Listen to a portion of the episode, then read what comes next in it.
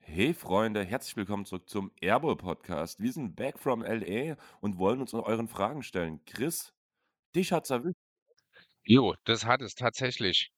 Nach drei Jahren, in denen ich mich sehr gut davor schützen konnte, hat es mich ausgerechnet, wahrscheinlich auf dem Rückweg oder kurz vor Ende dann in LA, tatsächlich mit dem Coronavirus erwischt. Am Ende muss es ja so wirklich so gewesen sein, dass es kurz vor Ende war, Mhm. weil du musstest ja irgendwo infiziert haben und ich muss ehrlich sagen, ich habe null Symptome und ich bin bis jetzt auch, trotz seitdem du vor allem geschrieben hast, ich habe mich gestern zweimal getestet, ich habe mich heute schon zweimal getestet. Ich bin fit, ich bin negativ. Von daher musst du dir das ja irgendwo anders eingesammelt haben, wahrscheinlich von den Mitreisenden, weil da hat es ja auch ein paar flachgelegt, mit Ja. denen ich nicht so viel Kontakt hatte. Das kann sein, keine Ahnung. Also es ist schwer nachzuvollziehen. Es ist nur auch meine erste Infektion. Vielleicht spielt es auch eine Rolle, dass das dich schon mal erwischt hat irgendwann.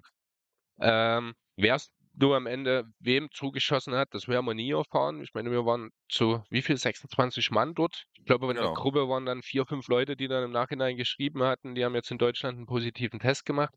Da habe ich dann eben auch angefangen. Ich habe dann auch ab Mittwoch jeden Tag einen gemacht. Zweimal negativ. Und gestern war es dann soweit. Also ich hatte es im Gefühl irgendwie schon, weil es war anders als sonst. Äh, ich habe mich ja noch heillos über die Lufthansa aufgeregt, dass die es nie geschafft haben, das Flugzeug ordentlich zu klimatisieren. Aber ich vermute mal, das hatte dann doch eher damit zu tun, dass es mir dort eher während des Flugs so sch- schlecht vielleicht ging, weil es mich dort schon erwischt hatte. Keine Ahnung. Also, ich muss schon sagen, du warst ein bisschen dünnhäutig Ich, auf'm mir Rückflug, ging's, muss man ja, sagen. mir ging's richtig, richtig Aber schlecht. Mir war auch schwindelig, als wir in Frankfurt am Flughafen angekommen sind. Deswegen bin ich dort erstmal ein bisschen alleine meine Runden gedreht, damit ich wieder klarkomme. Also ich vermute mal, es hatte damit zu tun in der ganzen Kombination dann. Es war ja auch wieder ein recht so ein Reisetag ist ja immer stressig, ähm, dass mich das dann dort einfach etwas, ja, überfordert hat in der Situation. kann gut sein. Ähm, ich muss ja dir den Punkt zumindest geben, dass die mit der Klimaanlage wirklich nicht so gut gearbeitet haben, weil auch mir war kalt, obwohl ich fit war. Also, auf'm Hinflug ist ja das beste Beispiel. Da habe ich euch die Decken ja noch zugeschustert, habe Ja. gesagt: „Hier, nimmt, ich brauche die nicht.“ Auf'm Rückflug saß ich selber mit Decke da und habe mich zugedeckt, damit ich 'n bisschen schlafen konnte überhaupt, weil mir sonst zu kalt gewesen wäre. Im Nachhinein war's vielleicht auch 'ne dumme Idee von uns beiden, dass wir die Schuhe ausgezogen haben, weil das hilft auf jeden Fall nicht, auf dem kalten Boden zu sitzen ohne Schuhe. Aber ja, Möglich. was wollen wir heute machen? Beziehungsweise noch ganz kurz, ähm, Thema Corona, du hast schon gesagt, ich hatte es schon, vielleicht ist das mein Vorteil, dass ich halt mich nicht infiziert habe, beziehungsweise, auch wenn man sagt, es tut mir größtenteils nur die, äh, Symptome lindern, beziehungsweise halt so überhaupt gar nicht das aufkommen lassen. Ich habe meine 4. Impfung jetzt schon 'ne Weile, vielleicht hat mir das auch 'n bisschen geholfen. Das ist natürlich auch wahr. Du bist ja so ein bisschen wie die Jungfrau zum Kinde noch an deine 4. Impfung gekommen im Herbst. Ähm, das kann natürlich auch noch ein Punkt sein, wo du noch mal 'n Stück weit besser abgesichert warst. Das ist wahr. Genau, also Leute, wieder ganz wichtig, auch wenn laut Regierung Corona so gut wie vorbei ist, beziehungsweise wie wurde es gesagt, war das von Merz oder von Lauterbach? Ich bin mir grad unsicher. Wir gehen jetzt auf Abschiedstournee von Corona. Fand ich 'n bisschen schwierig ausgedrückt, muss ich sagen, aber Kann ich mir von ja, Lauterbach ehrlich gesagt nicht vorstellen, wenn ich ehrlich sein soll. Das passt irgendwie der gar nicht in das Profil, das ich von ihm so ein bisschen sehe. Andererseits Friedrich Merz habe ich seit Monaten nicht zugehört, weil der Typ einfach ein Schwachkopf ist. ja, also dann würde ja auf jeden Fall diese Abschiedstournee, wenn man das so bezeichnen will, halt wirklich eher dann auf März Ja. zutreffen. Allerdings hat auch Lauterbach Ende des Jahres schon gesagt, wir Mhm. haben den pandemischen Zustand ähm, überbrückt mittlerweile und jetzt sind wir an dem Punkt, wo wir alle schon eigentlich genug, sage ich mal, grundverseucht sind, um ich sage mal so, Ja dass gut. wir halt Ja. nicht mehr in dem Pandemischen Zustand Zustand sind. kommen. Genau, Genau. aber das ist ja was anderes. 'N pandemischer Zustand ist ja einfach nur Pandemie ist ja einfach nur eine weltweit grassierende Virus zum Beispiel. Ähm, da mag Lauterbach sogar recht haben. Weltweit grassieren, da sind wir größtenteils durch. Da würde ich schon behaupten wollen, dass da 'ne gewisse Wahrheit drinsteckt, dass es immer noch da ist, aber eben nicht mehr in diesem, ja, globalen Ausmaß, weil eben wirklich schon sehr, sehr viele mittlerweile, äh, ja, sich damit auseinandersetzen mussten. Aber das sind ja doch unterschiedliche Aussagen an der Stelle. Ja, auf jeden Fall. Chris, eine Frage noch zu dem Thema, bevor wir zu unseren Fragen von unseren Hörern kommen, Mhm. weil ich fand das, ähm, interessantes Thema. Ich bin beim Aufwachen-Podcast draufgekommen, weil sie sich drüber unterhalten haben. in Deutschland wird jetzt gerade drüber debattiert, ob chinesische Einwanderer beziehungsweise chinesische Urlauber beziehungsweise Menschen, die von China nach Deutschland kommen, ähm, ähm, sich testen lassen müssen, weil in China ja derzeit gerade auch Corona wieder ein bisschen größer ist, sage ich mal so. Hat das nicht eine Art, also ich sag mal, jetzt übertrieben gesagt, rassistischen ja. Beigeschmack? Hatte ich gerade genau denselben Gedanken. Dass nur ein einziges Land sich testen lassen muss, wenn sie nach Deutschland einreisen wollen. In Frankreich ist das tatsächlich schon so. Ähm, also es fühlt sich erstmal so an. Andererseits ist es eine Schutzmaßnahme. Ich finde es etwa, also ich kenne die Situation in China deswegen nicht, deswegen muss ich ein bisschen äh, theoretisch bleiben dabei. Ich finde, man sollte dort äh, wirklich noch mehr differenzieren. Ich glaube, wir haben es äh, im Rahmen der Einreisebestimmungen der USA zum Beispiel, habe ich es auch ein paar Mal gelesen, dass man unter, äh, wenn man einreist aus bestimmten Ländern, das waren drei oder vier Länder auch nur, muss man nochmal einen extra Test machen. Äh, das finde ich okay, das finde ich grundsätzlich in Ordnung. Ich finde das aber, äh, man kann dort eventuell gerade bei einem Land der Größe von China vielleicht noch einen Schritt weitergehen und sagen, äh, die Leute aus den Regionen, wo es gerade wirklich intensiv ist. Ich weiß jetzt nicht, ob es gerade ganz China betrifft oder ob es eben nur wieder eine gewisse Gegend äh, betrifft, wo das sehr stark ist. Dort müsste man vielleicht nochmal ansetzen. Denn jetzt mal einfach pauschal gesagt, derjenige, der am Norden wohnt, der, äh, wo das Ganze gerade kein Thema ist, der kommt aus dem Flughafen auch im Norden. Ich nehme an, in China gibt es mehr als nur einen. Ähm, dann sehe ich dort nicht wirklich das Risiko. Wenn da aber einer aus dem Süden kommt, wo gerade ganze Corona-Thema wieder grassiert und sehr umfangreich ist und er von dort kommt, dann sollte man dort schon, also ich würde das nicht nur auf das Land, sondern ein bisschen mehr noch äh, genauer definieren, einfach um diesen, äh, du hast angesprochen, ich hatte es auch im Kopf, etwas rassistischen Punkt, wo ich finde, es ist vielleicht ein bisschen übertrieben, aber ich, wie gesagt, hatte denselben Gedanken auch im Kopf.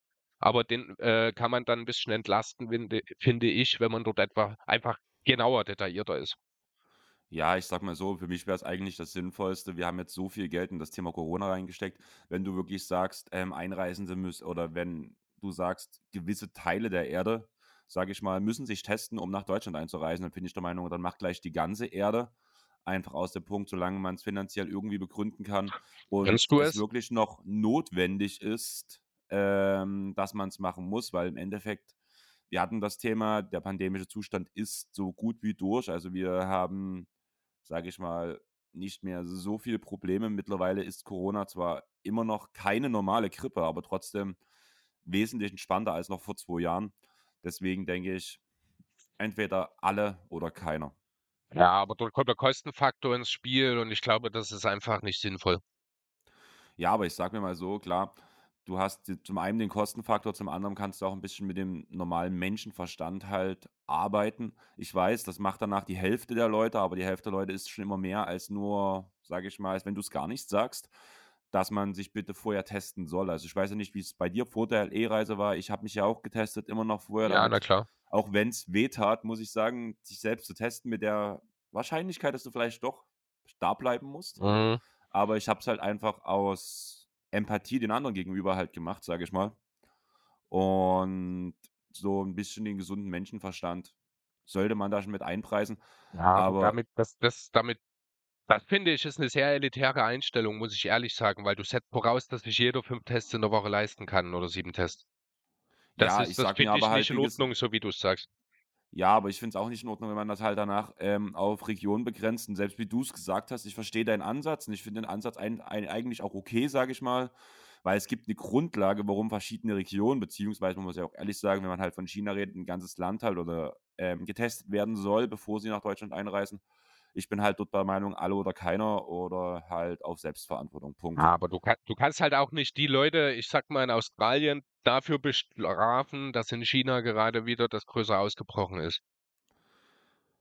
wir könnten jetzt die Sache ganz groß machen. Ähm, wir bestrafen die Leute, sage ich mal, in Afrika oder in den Entwicklungsländern dafür, dass wir gute Sachen tragen, zum Beispiel. Also das geht, Das funktioniert ja geht jetzt völlig am Thema vorbei, ist völlig irrelevant in einem Sachverhalt und ich hoffe, du Ja, weißt doch, was weiß. das für ein Quatschbeitrag jetzt in dem Kontext war. Ja, nee, ich wollte halt bloß diese Sachen halt ähm, in Kontext setzen im Sinne von, ähm, Ja, du hast keinen guten Kontext gefunden. dann lass uns woanders einen Kontext, lass uns woanders einen Kontext finden, mein Lieber. Und lass uns auf die Fragen unserer Hörer zugehen. Man muss ja ehrlich sagen, der Großteil der Fragen war auf unsere LA-Reise bezogen, aber ein paar zum Thema der Liga ging es halt trotzdem oder gab es trotzdem. Und ich würde sagen, Chris, wir fangen mit den liga-relevanten Fragen an und wir starten mit Bianca. Hast du Terrence Mann endlich einen Heiratsantrag gemacht? Ja, total liga-relevant natürlich gleich zu Beginn. War eine Frage, die natürlich nur an dich gerichtet war, deswegen habe ich sie mir gar nicht erst aufgeschrieben. Also leg mal los. Ja, die Antwort ist leider nein. Ich habe dir ja schon geschrieben, Bianca. du hast mir ja auch während der E geschrieben, ob ich schon ein Schild gebastelt habe, wenn wir aufs Feld gehen, wo ich draufschreibe, Terrence Mann, marry me. Nein, habe ich mich nicht getraut. Ich muss ehrlich sagen, ich du bist ja eh so ein schlechter Fan gewesen, muss ich ganz ehrlich sagen, wenn wir jetzt gerade dabei sind. Wir haben das schon mal in der Arena ein bisschen ausgewertet. Also deine Art Fan sein und meine Art Fan sein unterscheiden sich ja doch extrem, muss ich sagen. Ne, ich bin ja also der. Ja, ich hm? habe mich auch ein bisschen für dich geschämt. Ich fand dich sehr peinlich, was das angeht. Wir haben drei Clippers-Spiele gesehen. Du hast quasi, in meinen Augen hast du fast beteiligungslos nur da gesessen. Also das fand ich richtig, richtig enttäuschend. Während ich bei den zwei Spielen, wo meine Teams dabei waren, die Nuggets und die Sixers, ja, ich bin mitgegangen, ich habe mitgeschrien. Ida hat mir ja noch dieses herrliche Video geschickt äh, von einem Freiwurf von einem Beat gegen die Lakers, wo quasi natürlich das ganze Stadion gegen ihn schreit. Ida, eine aus unserer Gruppe, die halt Lakers-Fan war, ähm, die saß vor mir, schräg vor mir. Und ah, wer war, wer hatte das Video gemacht? Wie hieß er? Lukas. Äh, genau. Lukas Berlin. Äh, ich glaube, es war Lukas tatsächlich, hatte halt das Video gemacht, der saß neben Ida, äh, wie sie Embiid ausbuht bei dem Freiwurf, es war der zweite von zwei und ich, wie gesagt, sag so schräg dahinter, Embiid macht dann den Freiwurf, es wird ruhig in der Halle, Ida ist enttäuscht und ich dahinter, yeah! Man hat mich nicht gesehen, man hat mich nur jubeln hören und dann noch dieser erst erschrockene und dann äh, ja fast schon abstoßende Blick von Ida, so nach dem Motto, i, ein Sixers-Fan, war super lustig, als ich das gesehen habe.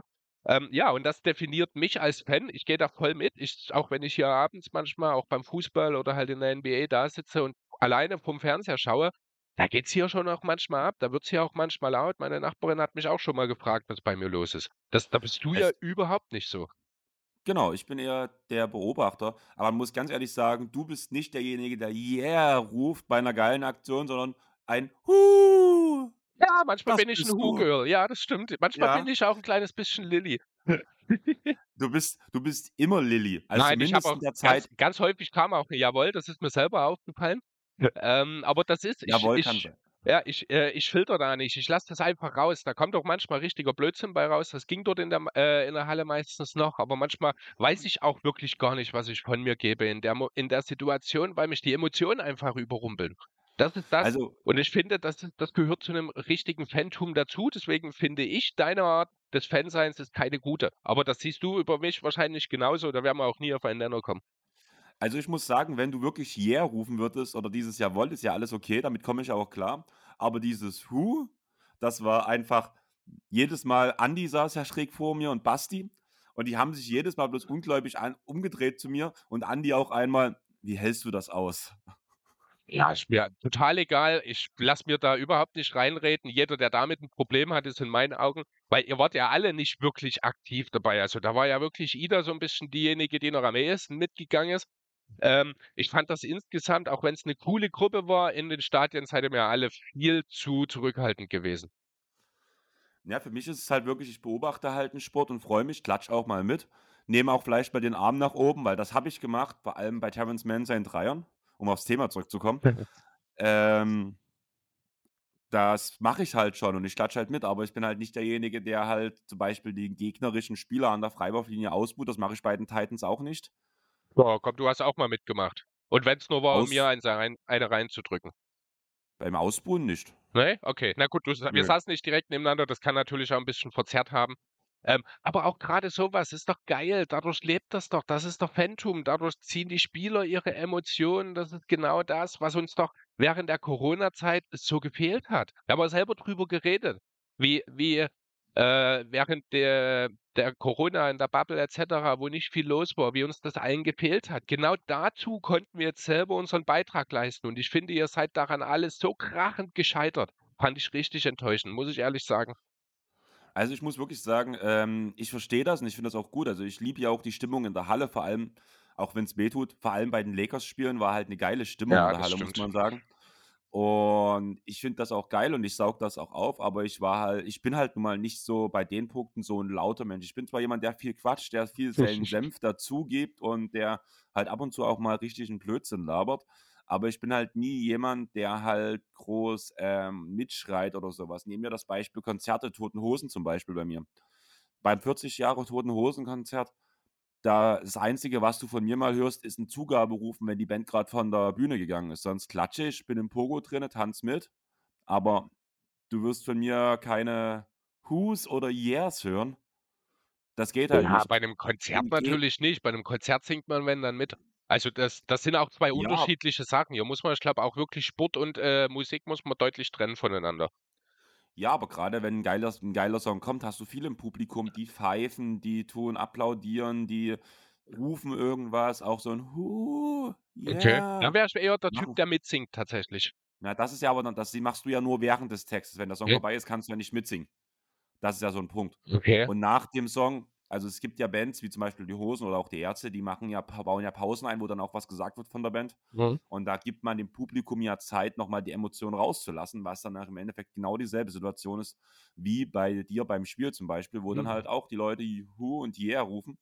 Und da klatsche ich halt auch bloß und das habe ich beim Spiel auch gemacht. Aber ich würde sagen, zurück zum Thema, weil wir sind ganz schön abgeschwiffen, wie immer. Ich finde, das ist aber mal 'ne interessante Diskussion. Hier würde ich auch gerne einfach mal so die Meinung von unseren Hörern hören, äh, und, äh, erfahren wollen, wie ihr denn so seid bei Spielen. Sei es jetzt wirklich 'ne NBA-Spiel, wo ihr vielleicht schon mal gewesen seid oder bei irgend 'nem Fußball oder anderen Sportevent wirklich live vor Ort. Seid ihr die stillen Beobachter wie Andreas? Seid ihr mehr die emotionalen Mitgeher, sage ich mal, äh, wie ich? Da bin ich schon mal gespannt, denn ich glaube, da kann sich durchaus auch die die Masse so 'n bisschen trennen. Ja, kann ich mir gut vorstellen. Also, hat man ja auch gemerkt, wie gesagt, in unserer Gruppe, aber ich würde wirklich fast sagen, zumindest einfach, weil ja, vielleicht auch typisch deutsch, sage ich mal so. Der Großteil hierzulande wird schon eher der ruhige Beobachter sein. Ich habe immer gesagt, ich bin zur falschen Zeit im falschen Land, sogar am falschen Ort geboren. Ja, also, falscher Ort, gebe ich dir auf jeden Fall recht. Ja, ich weiß.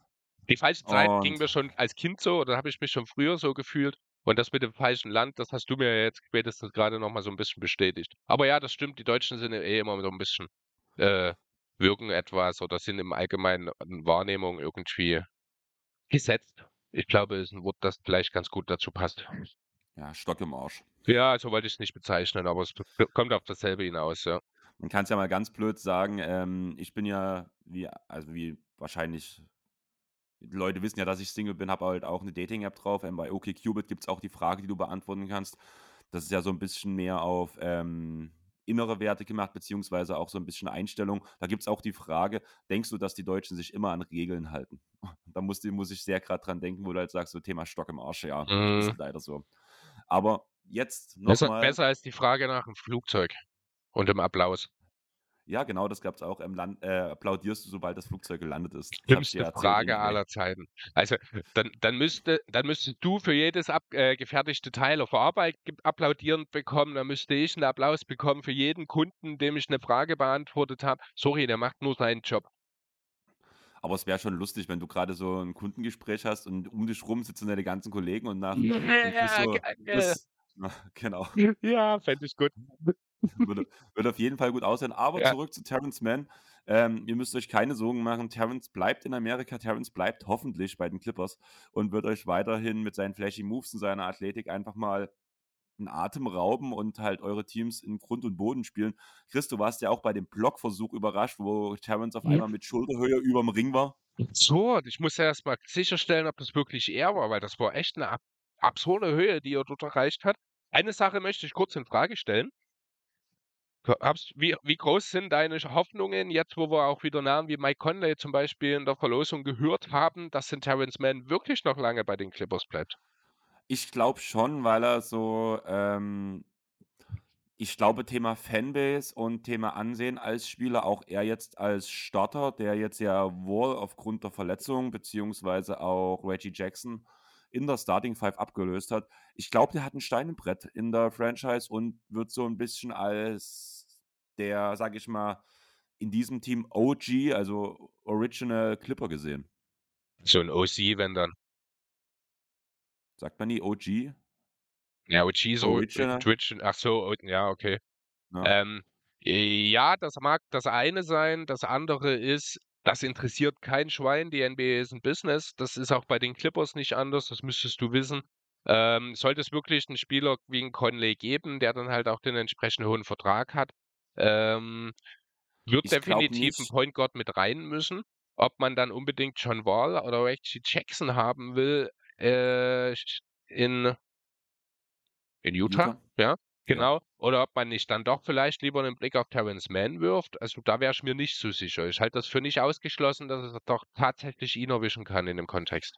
Also, ich muss ehrlich sagen, ich glaube nicht, dass man für 'nen Point Guard mit der Preis und mit der Leistungsklasse eines Kyle Lowry beziehungsweise auch, äh, Mike Conley 'n Sch einen Spieler wie Terance Mann aufgibt, denke ich. Das glaube ich nicht, dass das passieren wird. Man man wird's nicht wollen, aber ich halte es für nicht ausgeschlossen. Ja, aber ich glaube, man macht's nicht dann. Also, ich glaube, da ist Terance Mann zu viel wert innerhalb der Clippers-Franchise. Das glaube ich nicht.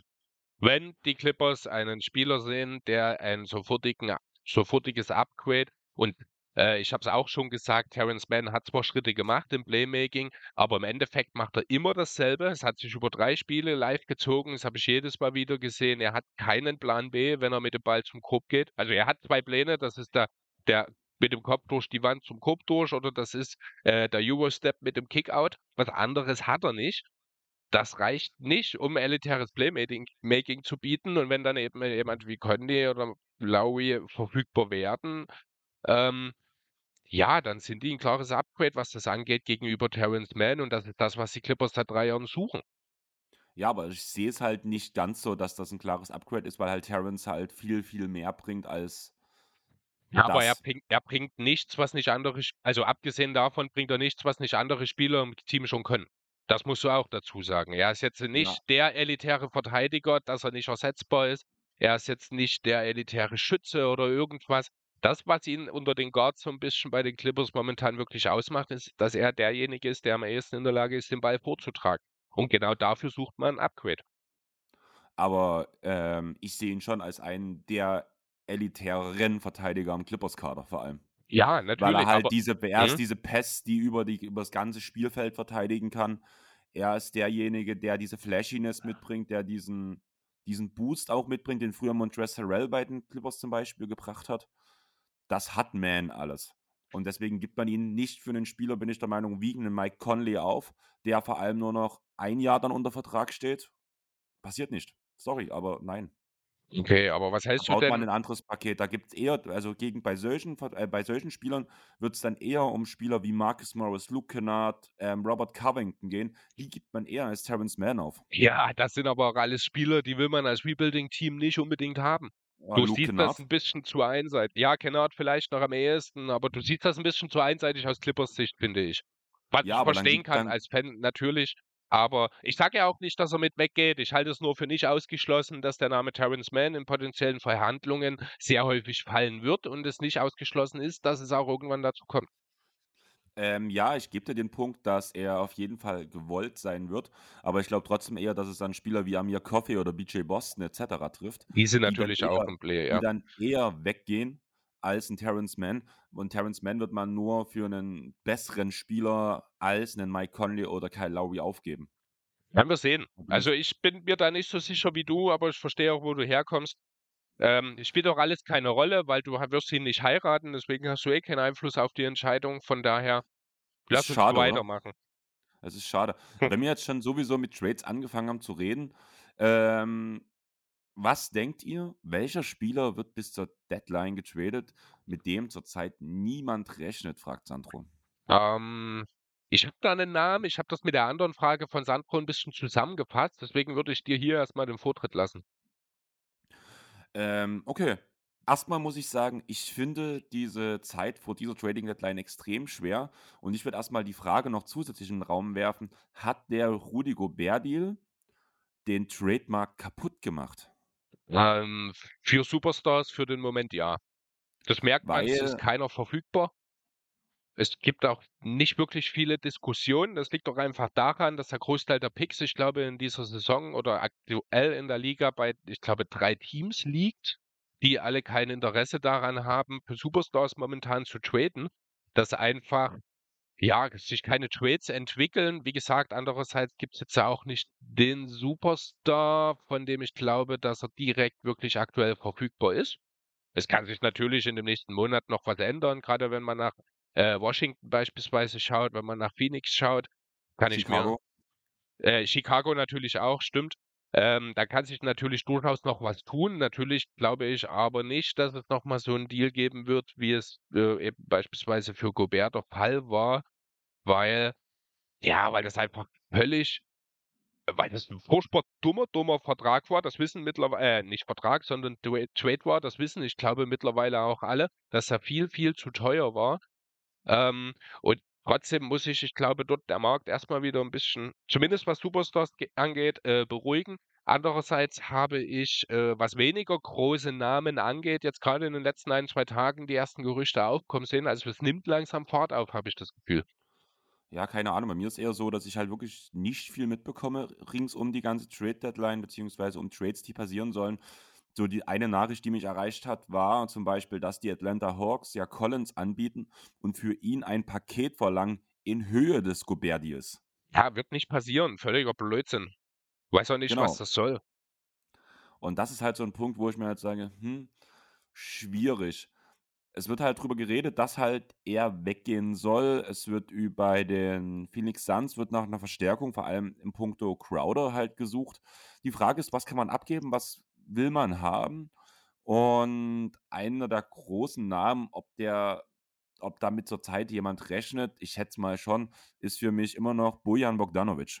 Und das ist ein Mhm. Spieler, den sowohl die Lakers als auch die Clippers als auch vor allem die Phoenix Suns bei sich im Kader haben könnten und der so instant sofort weiterhelfen würde.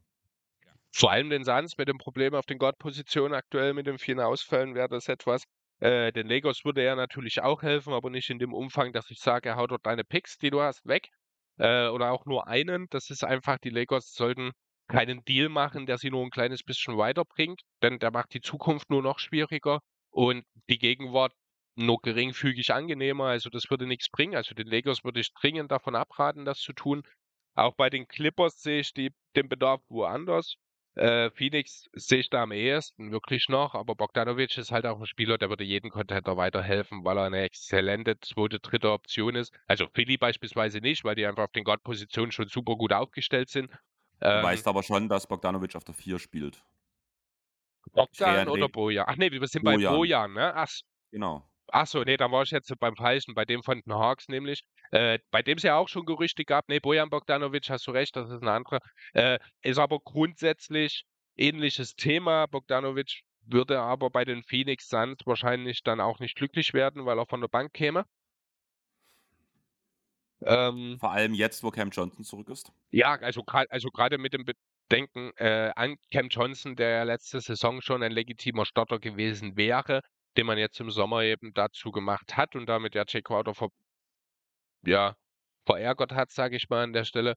Ähm, ja, auch er ist ein Spieler, ein Veteran, Bigman, solider Verteidiger, der da gerne mal ein bisschen auch unterschätzt wird, finde ich. Exzellenter Shooter. Wie gesagt, würde jedem Team weiterhelfen, würde sogar auch den Sixers weiterhelfen, auch wenn ich finde, dass Tobi dort nach wie vor die bessere Option ist.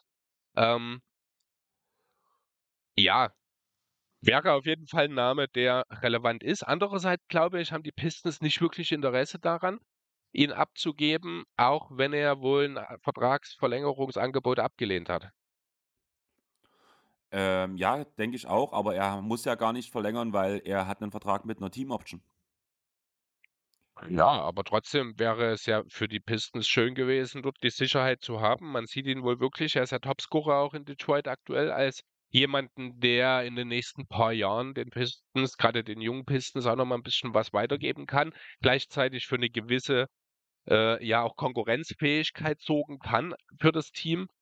Ähm, ich verstehe schon, warum die Pistons ihn halten wollen. Ich habe ihn vor der Saison auch direkt als weiteren Trade-Kandidaten gesehen. Mittlerweile bin ich von dem Gedanken aber ein bisschen abgerückt, weil die Zeichen irgendwie ein anderes Si- Signal vermitteln.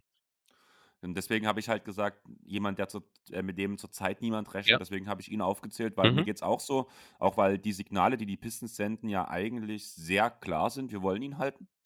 Allerdings kann das ja auch eine Art Taktik sein, wo man halt sagt, hier Leute, eigentlich wollen wir nicht abgeben, gebt mal ein Halt bisschen mal mehr, wenn mehr. ihr den haben wollt. Ja. Genau. Was wäre der erste Name, der dir einfällt, wer zur, mit dem zurzeit niemand rechnet? Also ich habe ganz groß den Namen der Andre Ayton dort schon seit mehreren Wochen auf dem Schirm. Ist auch eine sehr unwahrscheinliche Geschichte, weil die Suns, da muss schon auch mal bis dahin, bis zur Deadline einiges kaputt gehen, dass man das macht. Aber wenn man sich die Suns aktuell anschaut, da stimmt hinten und vorne nichts. Das hat natürlich auch viel mit der Booker-Verletzung zu tun. Das hat viel damit zu tun, dass auch, ich glaube, Campaign äh, schon mehr als ein Drittel der Saison verpasst hat, dass Paul raus war und dass Paul, auch wenn er spielt, nicht mehr der Paul ist der letzten Saison. Ähm, ich glaube, das Championship-Window der Suns hat sich im letzten Sommer geschlossen. Das habe ich auch nicht unbedingt erwartet. Mittlerweile sieht es aber sehr stark danach aus. Die Sache um Ganz die. kurz, Chris. Hm? Äh, meinst du eher Cam Johnson und nicht Campaign? Nein, Weil ich meine Campaign- Campaign. Ich meine den Okay. Backup Point Guard der Suns. Okay, ist doch Campaign, oder? Ja, ist Campaign, aber weil ja Cam Johnson auch schon so viel verletzt hat, Ja, den aber ich jetzt ja- nicht aufgezählt hat, der wichtiger ist, bin ich der Meinung, als ein Campaign, der sowieso keine gute Saison spielt gerade. Ja, aber wenn deine beiden Starting Guards ausfallen, dann finde ich, ist es schon auch der wichtigere Spieler, der Backup Guard, wenn er auch noch ausfällt, als der Power Forward.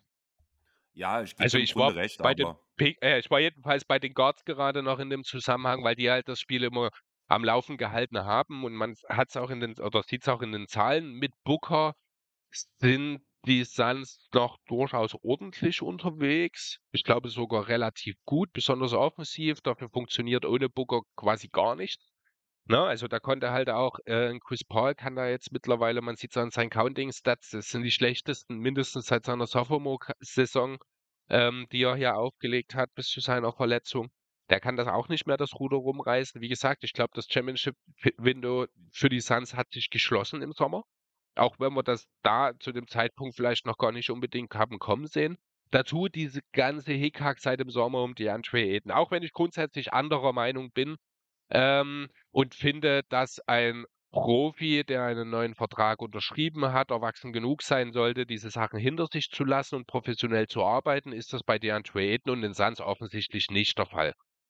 Die kommen nicht miteinander klar. Williams setzt ihn äh, seltsam ein, nach wie vor teilweise. Ayton hat aber auch null Interesse daran, selber für Punkte zu sorgen. Also das ist regelrecht erschreckend, wie passiv er agiert.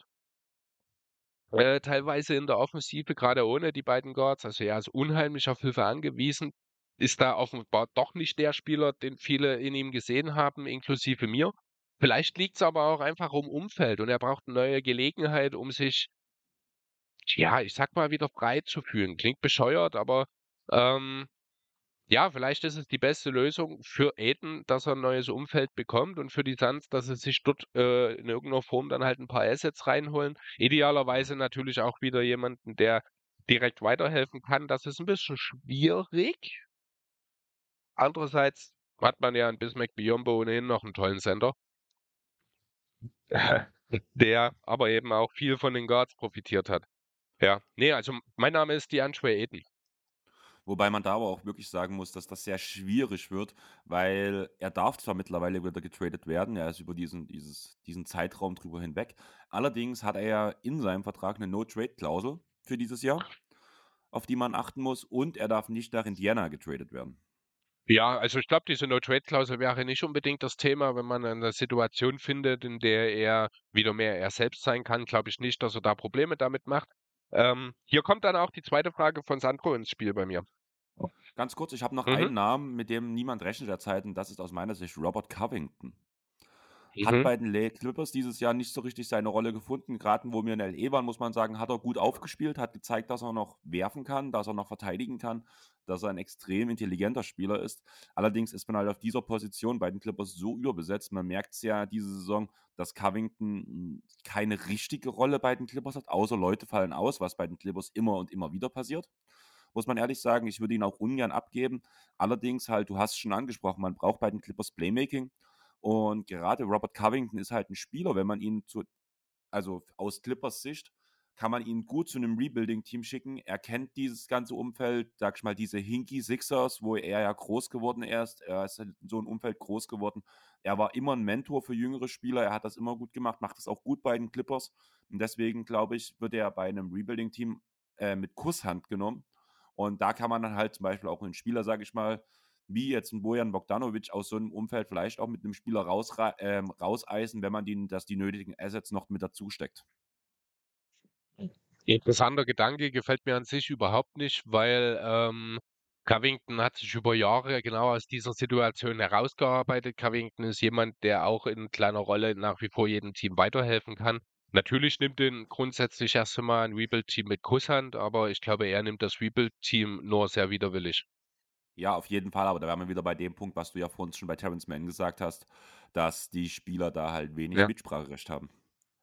Darum ging es halt eher Mhm. deswegen, aber denke ich, man kann Covington gut dealen, zumal er halt auch die Mid-Level hat, diese 10 Millionen.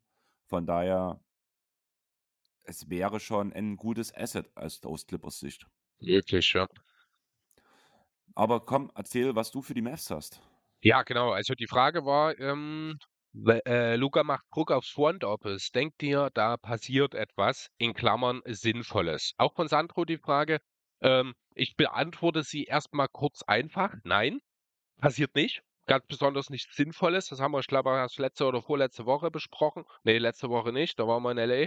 Vorletzte Woche besprochen, dass das Management von Dallas nicht gerade gut aussieht aktuell. Ähm, ich glaube, damit machen sie auch mindestens bis zum Ende der Saison weiter. Wenn, dann wird es irgendeinen Aktionismus-Deal geben, der die Mavs auf dem Papier vielleicht ein kleines bisschen besser macht, in der Praxis aber nicht. Weil das ist einfach der Lauf der Dinge, wie das dort so funktioniert. Ähm, außerdem sind die Assets, die man in Dallas hat, aktuell weitestgehend entweder außer Form, gerade erst von einer Verletzung zurück, äh, und haben einfach nicht den Wert, um dort echte Deals zusammenzufügen. Ne? Da rede ich von Finney Smith, da rede ich von Maxi, da rede ich von Bertans, da rede ich von Hardaway Jr.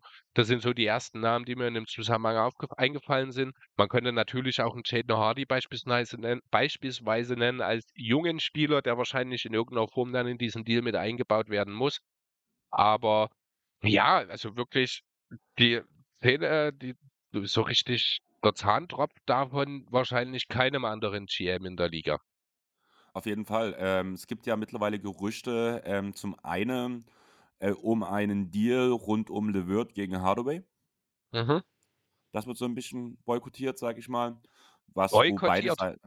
No, das wollen, das wollen die Leute nicht, weißt du? Ist so. Okay. Nein, also da wird halt so ein bisschen drüber geredet und danach habe ich von extrem Interesse seitens der Mavs an Emmanuel Quickly viel gelesen. Ist ein Und den Deal finde ich Punkt. interessant. Ja. Und Quickly wäre halt, sage ich mal, der Ersatz-Playmaker, der halt vorher Brunson war. Der würde auch von den Leuten, die man bis jetzt bei den Mavs gehandelt hat, da am ehesten funktionieren in der Rolle, muss ich sagen. Mhm. Und äh, man müsste halt, man könnte halt Spieler wie zum Beispiel, du hast schon gesagt, außer Form gekommenen Reggie Bullock zurückgeben, der zum einen das Umfeld in, bei den Knicks schon kennt und zum anderen endlich mal ein Spieler ist, der den Ball nicht in der Hand braucht, weil davon hat man mehr als genug bei den Knicks. Ja, und dafür noch ab Februar dann auch vielleicht sogar für Spacing sorgen kann. Genau. Aber Also halt erst ab Februar. Das war ja auch mein Running Gag über die ganzen Spiele. Äh, nee, Quatsch, nicht über die ganzen Spiele. Na doch, waren ja zwei Dallas-Spiele. Ich habe ja mit Adnan neben mir, ich habe mich ja über Reggie Bullock lustig gemacht im zweiten Spiel dann. Also hat er, ich glaube, direkt den ersten oder zweiten Dreier getroffen. Äh, da habe ich noch zu ihm gesagt, so, das war's dann aber auch für heute. Ich glaube, am Ende des Spiels stand er bei 1 von 7. Kann sein. Also ja, war super, fand ich sehr unterhaltsam, ging auch beide Spiele so. Also Bullock ist nach wie vor überhaupt nicht angekommen. Ich habe mir so ein bisschen die Frage gestellt, überhaupt, was braucht man Dallas? Du hast natürlich recht, das eine Thema ist Playmaking, das andere ist, man braucht einen Rim Protector. Ich habe mich tatsächlich entschieden, mal in diese Richtung zu gehen und zu schauen. Ähm, da kommt dann auch wieder der Name DeAndre Ayton ins Spiel. Ähm, so ein bisschen der verlorene Geist von 2011, als man Tyson Chandler abgegeben hat. Die Grundlage ist eine recht ähnliche. Man hat einen sehr guten Scoring Big Man. Natürlich ist Christian Wood kein Dirk Nowitzki, müssen wir nicht drüber reden, wird er auch niemals werden, aber er ist ein sehr solider Scoring Big Man, der einen eigentlich Center neben sich braucht. Man hat gute Playmaking, gutes Wing-Potenzial, sage ich mal. Also braucht man entweder eben diesen weiteren Playmaker oder eben den Rim Protector. Da Dallas aktuell, ich glaube, auf Platz 25 oder sowas, was das Defensiv- Defensiv-Rating angeht, positioniert ist, erachte ich diesen als den wichtigeren Spieler. Also habe ich mal einen Deal zusammengebastelt, der DeAndre Ayton nach Dallas schicken würde. Wie gesagt, ist ein Deal, der nach aktuellem Stand sehr, sehr unwahrscheinlich ist, unabhängig vom Gegenwert, weil die Suns momentan noch nicht bereit sind, DeAndre Ayton abzugeben. Dennoch glaube ich, dass innerhalb eines Monats dort durchaus noch ja, es ist nicht mehr ganz ein Monat. Ich sehe gerade, wir haben den 21.01. Ich glaube, am 14.02. ist die Deadline, wenn mich nicht alles täuscht, also drei Wochen meinetwegen noch, ähm, dass sich bis dahin durchaus noch was verändern kann. Der Deal würde dann folgendermaßen. Ich habe noch ein drittes Team mit eingebaut, ähm, einfach da, um die Jay Crowder-Situation gleichzeitig mit aufzulösen, weil ich glaube nicht, dass ein Aiden-Deal stattfindet, wenn Crowder danach noch da ist. Weil das ist einfach, das wäre für die Suns einfach Blödsinn. Ähm, den kann man, diesen Crowder-Deal kann man aber eins zu eins aus diesem Trade auch rausstreichen. Ich sag's gleich, er geht zu den Caps, weil das will ich schon lange. Ähm, den kann man auch rausstreichen und es würde trotzdem funktionieren. Ähm, und zwar geht eben die Andre Aiden zusammen mit Dylan Windler, Windler? Ja, mit Dylan Windler aus Cleveland nach Dallas. Die Caps bekommen, wie gesagt, Jay Crowder. Die Suns bekommen Tim Hardaway Jr., Davis Bertans, um das um den Vertrag von Aiden auszugleichen. Sie bekommen Isaac Okowo, um den Vertrag von Crowder auszugleichen, noch aus Cleveland. Dazu bekommen sie einen First Rounder aus Cleveland. Das muss sein der 24er, weil die zukünftigen gehen nach Utah und 26 und 28 wird mit Utah geswappt. Und dafür, äh, darüber hinaus gibt Dallas noch zwei First Rounder ab. Das ist möglich, weil die ab 24 wieder alle ihre eigenen verfügbar haben. Ja, also Hardaway bei Bertans und zwei First Rounder für die Andre Eden im Kern. Was hältst du davon? Würde ich aus Mavs Sicht sofort machen. Ja. Aus ähm, Sicht vor allem von Phoenix, mh, hm, no. Also es gibt einfach zu wenig. Also man hat danach halt vor allem das Problem, dass ähm, die Suns selbst ein Problem danach sich auf Big aufmachen. Also ein gewaltiges Problem. Du hast von selber ja, gelacht. Genau. Der, du hast von selber gelacht mit der Aussage, man hat ja immer noch Bismarck Biombo. Ja, es ist ein Lacher, ja. Sorry, aber damit tun sich ähm, die Suns selbst ein Loch schaufeln. Das wäre ein Deal, der ganz klar in die Richtung Retool geht. Ne? hätte ich vielleicht vorher schon dazu sagen müssen. Also, das wäre der Deal, der jetzt sagt bei Phoenix, wir haben das probiert mit DeAndre Eden, es funktioniert nicht, wir müssen das jetzt abbrechen. Gleichzeitig gesteht man sich ein, dass man mit einem Team, in dem Chris Paul noch eine führende Rolle spielt, keine Titelambitionen mehr hat. Also nutzt man jetzt den einfachen Weg. Man sammelt sich drei Picks, die man vielleicht im nächsten Jahr für den nächsten Superstar wieder, ein, äh, wieder investieren kann. Das ist ein Retooling hier, um kurzfristig erstmal schlechter zu werden, aber dafür nicht mittelfristig oder gar langfristig abzufallen, sondern um Booker zeitnah direkt wieder neu aufbauen zu können. Und da finde ich, ähm, wenn man das so macht, kann man schlechtere Deals herausschlagen. Kurze Frage, siehst du in, wenn du den, den Real Tool angehst, ähm, in Chris Paul einen Trade Chip? Macht sein Vertrag nicht aus nach der Saison? Ähm, er läuft nicht aus, aber ich gucke gerade, wie die nächsten Jahre gestaffelt sind. Der hat doch diesen gestaffelten Vertrag im dritten Jahr, ist nur noch ähm, die Hälfte garantiert und im vierten ist gar nichts garantiert. Genau. Ja, stimmt. Nächste Saison dieser, diese äh, 15,8 Millionen, genau, garantiert. Das würde ihn unter Umständen zum Trade-Chip machen, kann mir unter Umständen sogar vorstellen, dass er ein Spieler ist, wenn er bereit ist, von der Bank zu kommen. Was ich einerseits schwierig bei ihm sehe, andererseits aber durchaus als realistisch erachte, kann er in kleiner Rolle sicherlich auch nochmal helfen, vielleicht ja sogar den Clippers. Oh, das wäre wär wirklich schön eigentlich.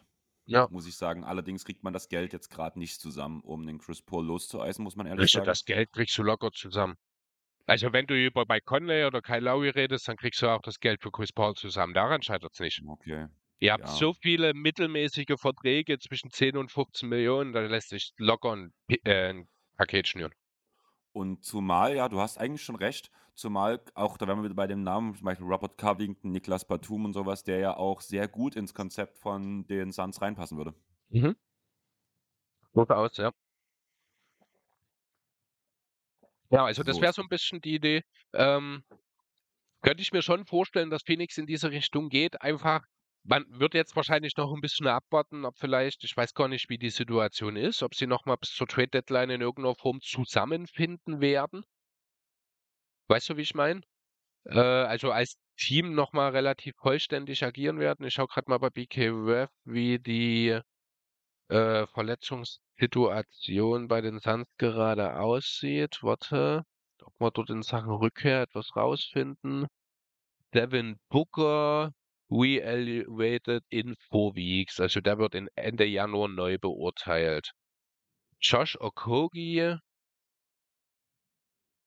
ja, ist jetzt nicht so wichtig, ist questionable. Chris Paul könnte auch diese Nacht gegen Indiana vielleicht wieder zurückkehren. Campaign re-evaluated in two weeks. Ist Chris Paul jetzt schon zurückgekehrt? Nee, ne? Noch nie. Ich glaube nicht. Ja, weil er, also er steht jetzt inzwischen auf Day-to-Day zumindest. Also er wird Okay. bald zurückkommen, aber bis zur Trade-Deadline wird Devin Booker offenbar definitiv noch nicht zurück sein. Ich gucke gerade nochmal wegen Chris Paul, ob er jetzt schon Spiele gemacht hat. Er hat jetzt die letzten sechs wieder, ist er jetzt raus gewesen. Davor hat er ein ganzes Pack gemacht. Ja, also hat nicht gespielt. Ja. Letztes Spiel von ihm war am 6. Januar gegen Miami, wo er plus 12 Minuten auf dem Feld stand. Ja, genau, wo er dann halt eben raus ist. Aber auch wenn du halt die Spiele davor, also er hat sich ein bisschen gefangen, muss ich sagen. Da sind 25 Punkte Spiel dabei mit 8 Assists, da sind 20 und 12, ein 17 und 16. Er ist nicht mehr ganz so, ich, wie, wie formuliere ich das, ohne respektvoll gegen, äh, respektlos gegenüber Chris Paul zu sein. Er ist nicht mehr ganz so schlecht wie am Anfang der Saison. Vielleicht ist das auch nochmal ein Punkt, der relevant werden kann. Vielleicht ist er doch, ist, steckt doch noch ein bisschen mehr in seinem Tank als gedacht, aber keine Ahnung. Wie gesagt, also mir gefallen ja diese Suns schon von Beginn der Saison an überhaupt nicht. Ich finde die sehr dysfunktional. Ich finde, die haben zwischenmenschlich einige Probleme. Ähm, auch spielerisch, jetzt kommen die Verletzungen dazu. Ich glaube nicht, dass diese Suns nochmal um den Titel mitspielen. Ja, gebe ich dir diese Saison auf jeden Fall recht. Sie sind ja, glaube ich, auch zumindest aus den Play-in-Plätzen jetzt sogar rausgefallen, wenn ich mich nicht ganz täusche. Zumindest war es vor zwei, drei Tagen so, Das würde mich nicht Wo- wundern. Ich meine, wo immerhin. ich ziemlich entsetzt war. Äh, Phoenix steht momentan auf 10 mit 22, 24. Bilanz gleich mit OKC. Das klingt irgendwie traurig, oder? Ja, nur wenn man Phoenix Suns-Fan ist.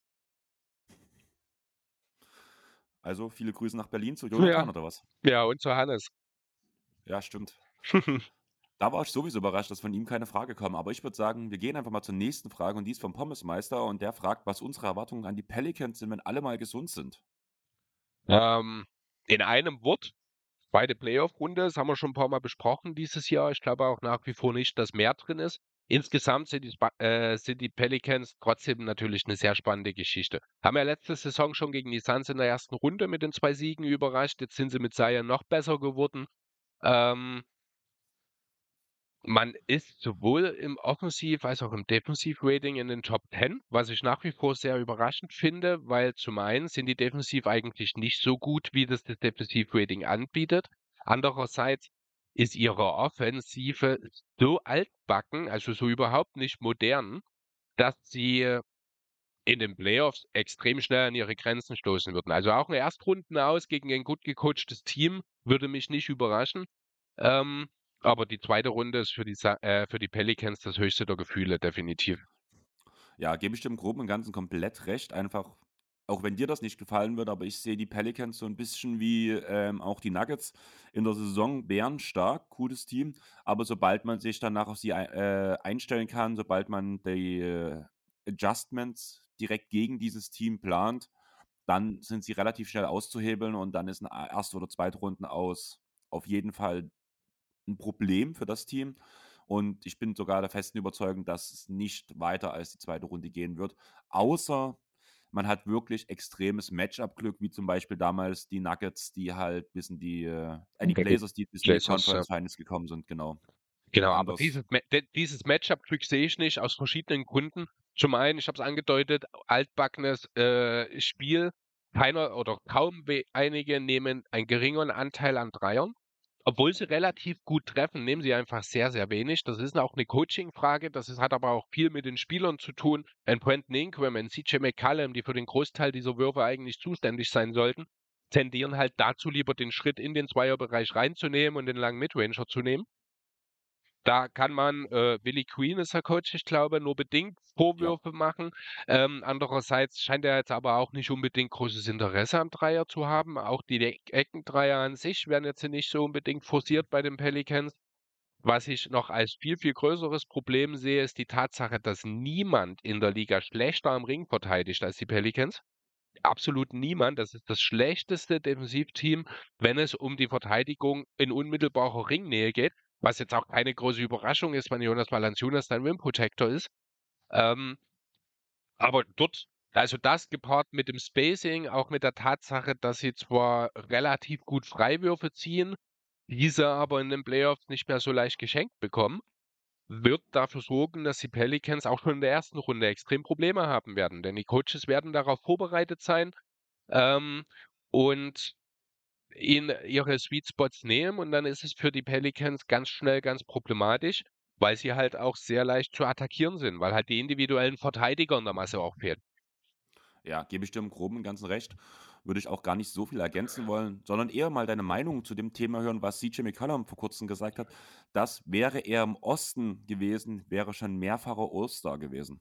Das kann durchaus sein. Das hat natürlich, äh, spielt auch auf seine Blazers-Zeit mit an, wo einfach er einen Guard hatte, alleine schon, der direkt vor ihm oder neben ihm steht und bessere Chancen hat. Das hat damit zu tun, dass es im Westen schon immer sehr, sehr viele gute Guards gab. Ähm, ist durchaus möglich, dass er im Osten mal All-Star geworden wäre, aber jetzt ein Abo-All-Star im Osten wäre, da bin ich auch überhaupt nicht überzeugt davon, aber ein oder zwei, zumindest als Nachrücker, hätte er wahrscheinlich bekommen, ja. Ja, gebe ich dir auch recht. Von daher, das war bloß so ein kleiner Punkt, den wollte ich mal mit reinschmeißen, Mhm. weil das ja doch auf Twitter ein paar Wellen geschossen hat, sage ich mal. Und All-Star, ich möchte ne kurz eine schöne Sache sagen. Du meintest, Sabonis hat's in die Top 10 bei den dritten Returns geschafft. hat ja auch lange genug gedauert, Ja, und das ist sagen. gerade mal hat's für Platz 10 gereicht. Aber er ist drin, das wollte ich einfach mal erwähnt haben. Das hat mich gefreut. Dann würde ich sagen, wollen wir zu LA kommen. Das war's schon, ne? Das war alles, was wir so zu NBA hatten. Ja, also man muss halt wirklich sagen, mhm. ich habe jetzt noch so einen kleinen Punkt LA, da, also Also wir haben ja NBA, wir waren ja aus NBA, LA-Gründen da, äh, ja, NBA-Gründen da. Es geht nicht ja, ganz ohne, ne? Ähm, bevor ja, wir das machen, würde ich noch ein ganz kleines Off-Topic-Thema einspielen. Etwas ähm, aus dem Fußball, was ich denke aber auch dir gefallen wird. Habe ich gestern, ich glaube, gelesen, genau, fand ich sehr schön, was ich, äh, finde ich, hat einfach Erwähnung auf, äh, verdient. Und zwar der SC Freiburg, unser aller Lieblingsclub äh, im deutschen Fußball, im deutschen Erstligafußball. Ich glaube, das ist nicht mal sarkastisch gemeint. Ich denke, das ist wirklich einer der beliebtesten Clubs in ganz Deutschland, was auch viel natürlich mit Christian Streich und Co. zu tun hat. Ähm, der hat ab der nächsten Saison einen neuen Hauptsponsor. Und zwar ist das das Unternehmen Jobrad. Wenn man jetzt Jobrad hört, was würdest du da als erstes denken? Was ist das für ein Unternehmen? Also Job, JOB und Rad, RAD, wirklich so, wie man spricht? Ja, hat das was mit dieser Aktion zu tun, die viele Unternehmen bei sich drin haben, die dir äh, ein Rad für den Arbeitsweg sponsern? Sowas in der Art. Ähm, genau, also bisher, ganz kurz zur Vollständigkeit, war ein britischer Online-Autohändler mit dem Namen Kazoo Trikotsponsor. Das übernimmt dann eben nächste Saison ähm, Jobrad. Da geht es darum, also das ist ein Unternehmen, das äh, in Sachen Nachhaltigkeit aktiv ist. Ich gucke gerade, Dienstrad-Leasing-Anbieter. Genau, dieses Wort habe ich gesucht. Ne? Also das ist so ähm, im Grunde genau das, was du beschrieben hast, genau. Also die bieten Diensträder, also Räder an, um halt einfache Wege umzusetzen und dabei umweltschonend unterwegs zu sein. Gleichzeitig hat der SC auch gleich noch mit verkündet, dass es in diesem Zusammenhang ein umfassendes äh, Paket äh, geben wird, wo auch verschiedene Aktionen rund um das Thema Fahrrad, E-Bike, nachhaltige Modi Mobilität und Dienstradleasing geplant sind. Also der SC Freiburg ähm, hat hier nicht nur einfach einen neuen äh, Sponsor sich gesucht, die übrigens schon als Exklusivpartner seit letzter Saison aktiv sind, aber nächstes Jahr dann eben auf die Brust kommen, sondern auch in Sachen Nachhaltigkeit und Umweltschutz hier nochmal äh, zum einen ein Zeichen setzen und zum anderen darüber hinaus auch ihre ja, ihre Aufgabe, die sie als öffentliches Unternehmen, sage ich mal, haben, was eine gewisse Reichweite hat, nutzen, um in diesen Sachen weiterhin aufzuklären. Finde ich sehr gut, ist meines Erachtens nach das erste in diesem Kontext, zumindest im Profisport, wo ich das wirklich so aktiv mitbekomme. Deswegen fand ich, das war eine, ja, kurze Ansprache hier wert. Ja, finde ich cool. Also auch Respekt an Freiburg, hast du, glaube ich, Mhm. gesagt. Ja, nicht Freiberg. Ja. Ähm, dafür, dass man sich so einen Sponsor sucht. Wenn du jetzt schon das Thema halt ähm, auch ein bisschen ähm, Klimaaktivismus ansprichst, Hm. muss man ja auf jeden Fall ganz kurz ansagen, Leute, dritter, dritter, nächster Global Klimastrike von Fridays for Future geht auf die Straße. Mich ärgert es ein bisschen, weil wir sind ja an dem Wochenende in Berlin ab Donnerstag. Eigentlich sollte ich wieder auf der Demo auf dem Lauti spielen. Musste ich leider absagen, habe aber schon gesagt, dass ich das nächste Mal auf jeden Fall dabei bin. Und ja, geht auf die Straße am 3.3. und macht mega Lärm für unsere, für unser Klima, für unser äh, ähm, Überall, oder? Das ist doch keine regionale Sache. in allen Großstädten, genau. Naja, dann kann man das ja in Berlin machen. Ja, da kann ich schlecht auf den Lauti auflegen. Nee, das kannst du natürlich nicht. Also vielleicht schon, aber ich glaube, das ist eine ähm, bisschen schwierig danach dort zumindest die Connections danach zu finden, sage ich mal so. Ja. Habe mich, schon- hab mich schon direkt bereit erklärt, sobald das nächste Mal ist und ich nicht gerade in irgendeinem anderen Bundesland rumspringe, dass ich auf jeden Fall wieder auf dem Lautsprecherwagen auflegen würde. Und ja, danke nochmal bei, die, bei dem Punkt, wenn wir gerade dabei sind, an die Leute, die in Lützerath dabei waren. Also die Bilder waren atemberaubend, 35.000 Mann, die gegen den Kohleabbau demonstriert haben, obwohl die Polizei mit großem Gewalteinsatz, muss ich sagen, dort vorgegangen ist. War mal wieder kein gutes Licht auf die deutsche Regierung, die halt die Polizei einsetzt, um nicht für das Wohl der Bürger einzustehen, sondern für das Wohl von einem Großkonzern, der den Planeten halt ausbeutet. Und ja, Leute, stoppt den Kohleabbau und die 1,5 Grad Grenze muss gehalten werden. Aber jetzt zurück zu LE und zu der ersten Frage von Tobi von Auf ein Kurt. In dem Punkt möchte ich auch gleich nochmal raushauen. Tausend Dank nochmal, dass du damals die Folge auf Halte mitproduziert hast, wo wir in LE waren. Die Kuruko-Folge hat dir ja auch Spaß gemacht, Chris. Du Mhm. kannst ja mal ganz kurz zusammenfassen, um was es ging, um einfach vielleicht auch die Leute abzuholen, die bei dem Thema Anime abgeschreckt waren. Ja, genau. Also Anime Kuroko ist ein Anime, wo es um äh, ein japanisches Highschool-Basketballteam geht, das über drei Saisons auf den, oder nein, über drei Staffeln, ich glaube, es sind tatsächlich nur anderthalb Jahre, ich glaube, in der Serie, wenn mich nicht alles täuscht, ne? Ungefähr, ja. Ja, genau, plus ein zusätzlicher Film halt, die, die Schulmeisterschaft in Tokio anstreben. Ähm, wir haben uns aus dieser Serie die, die Hauptprotagonisten oder die Protagonisten des Hauptteams genommen und dann noch die, der, das, ich nenne es mal großen Mysteriums, gerade am Anfang, die sogenannte Wundergeneration, haben ja gewissermaßen ein bisschen Scouting-Reports dazu erstellt, haben über die Leute geredet, was die so ausmacht, was sie für besondere Fähigkeiten haben, die ja teilweise doch äh, ein wenig drüber sind natürlich, weil es ein Anime ist. Und wir haben überlegt, welcher NBA-Spieler wäre denn das passende Äquivalent dazu. War eigentlich eine sehr spannende Sache, weil wir doch äh, einerseits das relativ entspannt umgesetzt haben, andererseits aber die Suche nach dem Äquivalent teilweise gar nicht so einfach war. Ja, auf jeden Fall. Umso mehr war ich überrascht, dass wir trotzdem meistens einer Meinung waren und Mhm. teilweise dieselben Namen auf dem Zettel gefunden haben Ja. bei dem jeweils anderen. Bei dem Punkt nochmal, die Jungs von Auf ein Kurt haben auch eine neue Folge rausgebracht. Die haben jetzt ihre Mid-Season Awards ähm, verkündet, sage ich mal so. Ist Also das im Januar den- gewesen? Ja, ne? Das war jetzt Ist das die, erste Folge. der fünf? Ne, ja, genau, aber war das schon im Januar? Oder war das noch im Dezember? Nein, das war jetzt diese Woche, wie Diese, gesagt. ach, diese Woche. Ich habe diese Folge gerade noch mal verstanden. Ja, Ähm, ja, dann ist das ja die erste von fünf in 23, oder? kann sein. Ja, macht auf jeden Fall, weiter, Jungs. Lasst, Ja, also genau. auch bei den Leuten, hört bei den Jungs rein, lasst dort fünf Sterne da. Lasst auch bei uns im Idealfall, wenn wir jetzt gerade dabei sind, ähm, die fünf Sterne auf Spotify und Apple Podcasts da und folgt uns auf sämtlichen Plattformen, wo man uns folgen kann. Eigentlich wollte ich es am Anfang schon sagen, weil das haben wir uns ja eigentlich vorgenommen, Chris. Mhm. wir sind direkt ins Thema super. reingestartet. Von daher haben wir es jetzt zwar auch zweimal im Pod drin, dass wir Werbung machen, allerdings einmal in der Mitte und einmal am Ende. Aber wie Was? gesagt, Tobi hat uns eine Frage gestellt und die ist noch ein bisschen Basketball relevanter als alle anderen Fragen, die danach kommen. Nämlich die Frage, Welcher Spieler hat euch live vor Ort am meisten beeindruckt und was war euer persönliches Highlight-Play über die verschiedenen Spiele hinweg, die ihr in der Halle gesehen habt? Zwei klare Highlights. Ich würde damit anfangen vielleicht. Ja. Das ist Lukas äh, Breyer zur Overtime gegen die Lakers. Genau, mein Punkt auch. Und im letzten Spiel die Halftime Skills Challenge. Die war krass. Die war echt krass. Also, hast du mittlerweile mal geguckt, wie viel Views dein Reel, was du gepostet So, hast? also ich habe äh, ich habe gestern oder vorgestern, da waren es fast 17.000. Ich schaue jetzt gerade noch mal kurz rein. Moment. Kommt da auch gar nicht damit klar, wenn ich ehrlich sein soll. Also, du kannst ja mal gucken, ich rede in der Zeit mal ganz Ja, kurz weiter, weil 16.500 sind's. Okay.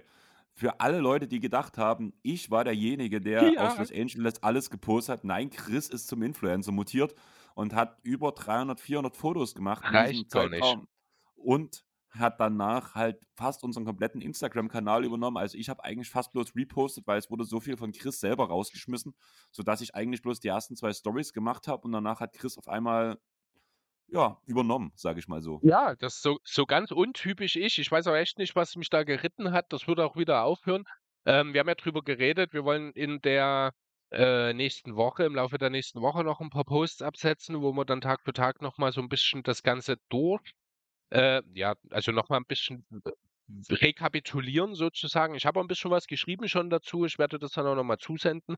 Ähm Genau, dass wir da auch noch mal was kommen. Danach aber gebe ich das gerne wieder in deine Hände ab. Okay, schade.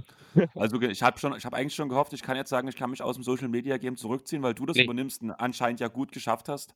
Aber du reagierst genauso wie beim Handballverein, weil in der Zeit, wo wir in L.A. waren, haben die gespielt, die Jungs, und haben 'n Sieg ohne mich eingefahren. Erst mal Shoutout in die Richtung. Mein erster Post in die Gruppe war: „Ey Jungs, geile Sache. Wenn ihr jetzt ohne mich gewinnen könnt, kann ich mich ja langsam zurückziehen und kann mich mal kann mir endlich mal Freizeit geben.“ Da kam direkt erst mal der Post von 2, 3 Leuten: „Das kannst du vergessen. Auf die Idee brauchst du gar nicht erst kommen.“ Also Ja, genau so ist das auch mit Social Media. Es ist Ja, keine mein Alltagsbeschäftigung für mich. Im Urlaub mag das mal gehen, aber spätestens, wenn ich dann wieder im Alltag bin, wird mir das wieder tierisch auf 'n Sack gehen. Ja. Und ja, noch mal auf die Frage zurückzukommen. Chris, du hast schon gesagt, für mich war auch ei das Highlight-Play an sich wirklich der Stepback von Doncic zur Overtime gegen die Lakers, was allgemein auch das Highlight eigen oder das Highlight-Spiel dieses Wochenendes war, einfach 'ne Double Mhm. Overtime zu sehen in 'ner brennenden Lakers-Halle, weil da muss man wirklich sagen, wo es bei den Clippers schon ab und zu Stimmung oder es war Stimmung bei den Clippers da, die aber auch künstlich erzeugt wurde im Sinne, dass man laute Musik spielt, die Leute extrem animiert mit Leuten, die durch die Reihen rennen und danach halt wirklich die Leute pushen, dass die was machen. Ja. Das ging bei den Lakers von vornherein einfach los. Und man hat's halt auch gemerkt, die Lakers-Halle hat gebrannt. Man muss auch sagen, du hast ja nun die Starting Five Vorstellung von beiden Teams gepostet. Auch das war bei den Lakers extrem beeindruckend. Das kann man bei uns auch als Reel sehen. Einfach mal reingucken, das war echt cool anzugucken. Und ja, die Double Overtime war auf jeden Fall mein Highlight-Game und einfach, weil die Stimmung hat gebrannt. Die Leute sind mitgegangen. Grade du bist ja so 'n bisschen zum Lakers-Fan in diesem Spiel geworden, während Ja. ich da die Mavs angefeuert habe. Aber fürs Westbrook-Trikot hat's dir dann doch nicht gereicht.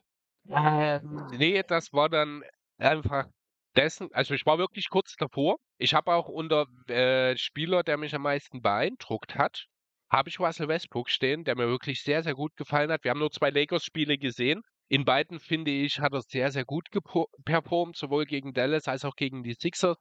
Wir haben ja auch nach dem Sixers-Spiel, äh, auf dem Weg zurück zum Hotel in großer Runde relativ intensiv darüber auch na danach noch im Hotel mit Julius intensiv darüber diskutiert, ob's 'ne richtige Entscheidung war, Westbrook diesen entscheidenden Wurf zu geben oder nicht.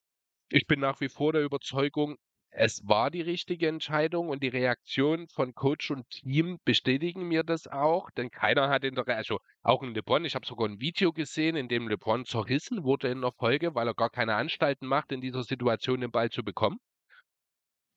Ich Finde finde ich aber auch finde ich komplett richtig, dass LeBron dort zerrissen wird, weil er derjenige ist, der den Ball in die Hand bekommen muss in Nein, der und Situation. dort bin Vor ich völlig unterschiedlicher Meinung. vor allem, wenn Westbrook gegen einen Defensive Player of the Year Kandidaten der letzten Jahre steht. Diese Saison nicht, aber wenn Westbrook gegen 'nen Embiid steht und das im One-on-One, gibst du Westbrook nicht 'n Ball, weil Embiid mit Abstand der beste Verteidiger in dem Team der Sixers ist. Ja, ich ich kann dir dasselbe sagen, was ich auch schon äh, in L.A. dazu gesagt habe. Mit mit dem Play, mit dem Westbrook dort das Spiel entscheiden will, hat er über das gesamte Spiel gemacht, was er wollte. Mit genau diesem Play hat er 80% seiner Punkte, die keine Freiwürfe waren, erzielt. Er war nicht aufzuhalten damit. Und wir wissen inzwischen auch alle, Embiid hat ihn klar gefoult. Das Ich haben wir dir damals nicht gesehen. Da haben wir auch lange drüber diskutiert, dass das, äh, 'n Punkt ist. Äh, er hat's ja wohl direkt nach dem Spiel auch gesagt, da hat Embiid mich am Arm festgehalten und deswegen konnte ich keinen Wurf we loswerden. Wir haben dann, ich glaube, am nächsten Tag die Bilder dazu gesehen, wo man ganz klar gesehen hat, dass es 'n Foul war. Ich finde, das stärkt meinen Case nur und wie gesagt, die Tatsache, dass weder der Coach 'ne Auszeit nimmt, noch irgendeiner der Lakers ja, irgendeine Anstalt macht. Heißt, die hatten volles Vertrauen in Westbrook in dieser Situation. Er hat in dieser Woche überragend gespielt, hat wirklich überragend gespielt, finde ich. Er hat nur ganz, ganz selten mal überdreht. Ähm, sehr, sehr viele richtig gute Entscheidungen getroffen. Ist auch kein Zufall, dass ich glaube dann das Triple-Double von der Bank auch wieder mit dabei war. Das hat er sich in dem Spiel wirklich verdient. Und ich finde, das war das richtige Play an der Stelle für die Lakers. Wie gesagt, es war am Ende 'n Foul, das die Schiris nicht gesehen haben. Ich war ganz ehrlich, in dem Moment, wo Westbrook dort den Ball nimmt und auf Embiid zugeht, ich hatte mich innerlich damit abgefunden, dass das Spiel an die Lakers geht. Ich muss ganz ehrlich sagen, für mich ist es komplett falsche Play, weil's gegen Embiid geht, weil du hast recht, er hat mit diesem Play dominiert das ganze Spiel, aber er hat ganz, ganz selten wirklich das direkte Match-up mit Embiid gehabt, sondern immer gegen schwächere Verteidiger, als es Embiid war. Aber immer mit Embiid Deswegen im Rücken. Oder fast immer. deswegen sage ich mir halt, dass das komplett falsche Play ist, einfach aus dem Grund, weil Embiid auch in dem Moment fokussiert war, weil Westbrook nur den Abschluss suchen kann in dem Moment, weil er keine Zeit mehr hat, danach noch 'n Play zu machen oder den Ball noch mal weiter zu passen. Das hat ihm einfach die Möglichkeiten genommen. Am Ende war es 'n Foul, habe ich dir ja selber gezeigt. Ich war ja derjenige, der dir danach das Video gezeigt hat. Ich Ja. glaube, Trey hat's gepostet. Und im Endeffekt hätte er das Spiel wahrscheinlich so entscheiden können, ja. Aber im Endeffekt hat's Embiid sehr schlau gemacht. Auch die Position, wie er sich stellt, ich glaube, das war von Embiid auch bewusst gewählt. Dort konnte niemand das Foul sehen, Mhm. weil er hat mit seinem Rücken 'n Linienrichter abgeschirmt. Der Seitenschiedsrichter musste halt oder stand innerhalb des Feldes so, dass also auf der anderen Seite in dem Moment vom Feld, ja, es konnte niemand sehen, dass dort der Embiid foult. Das war sehr schlau von ihm gemacht. Von daher für mich das komplett falsche Play, was Westbrook dort macht. Allerdings verstehe ich auch den Punkt, warum worum dir es geht, weil Westbrook hat überragend gespielt die Woche, ja. Aber ich suche mir suche mir halt lieber dann 'nen Gegenspieler oder 'n Spieler raus, der nicht der beste Verteidiger des Teams ist. Blöd gesagt, das ist wie bei mir beim Handball, wenn die Leute versuchen, Sprungwürfe für mich zu machen ist halt das falsche Play und dort in dem Moment LeBron hatte 'n Mismatch bei sich stehen. Er hatte 'n kleinen Gegenspieler. Und Und dann gehe ich halt eher über dieses Play, anstatt dass du, äh, ähm, Westbrook mit Embiid kombinierst, sage ich mal. Ja, aber dann steht trotzdem noch, äh, trotz Matchup Embiid, also trotz vielleicht günstigen Matchup für LeBron, steht dann trotzdem noch Embiid hinten am Ring und wir wissen alle, wozu LeBron in solchen Situationen tendiert. Er nimmt dort auch nicht den einfachen Wurf, er macht 'nen schwierigen Stepback draus. Das passiert sehr häufig. Das, ähm, ist dann auch alles andere als 'n sicherer Wurf, denn en äh, ein LeBron James ist kein souveräner Jumpshooter. Er hat jetzt keine Kevin Durant oder Chris Paul-artigen Werte aus der Midrange. Dann ist der Wurf, den Russell Westbrook dort nimmt, im Endeffekt in der Blase der bessere Wurf als das, was wahrscheinlich ich weiß natürlich nicht, weil's nicht passiert ist, aber als das, was ich erwarte, was LeBron macht. Ja, ist dann halt wahrscheinlich 'ne Auslegungssache. Wie Ja. gesagt, ich, äh, bevorzuge dort LeBron am Ball und nicht Westbrook. Wie gesagt, soll jetzt kein Westbrook-Hate von mir sein. Habe ihn, glaube ich, jetzt auch oft genug gelobt für die Woche, wo wir da waren. Aber ja, ich würde sagen, wir gehen einfach mal bei dem Punkt weiter und jetzt Mhm. kommt, blöd gesagt, einfach 'ne LA-Zusammenfassung, würde ich's einfach mal nennen, weil wir haben ganz viele Fragen bekommen, die Richtung ähm, Andy Wurf hat zum Beispiel geschrieben: „Ich will alles wissen.“ Tobi fragt: „Abseits vom Basketball, wie war wie war's in LA? Das Wetter schien ja nicht so gut gewesen zu sein. Was habt ihr für Unternehmungen gemacht?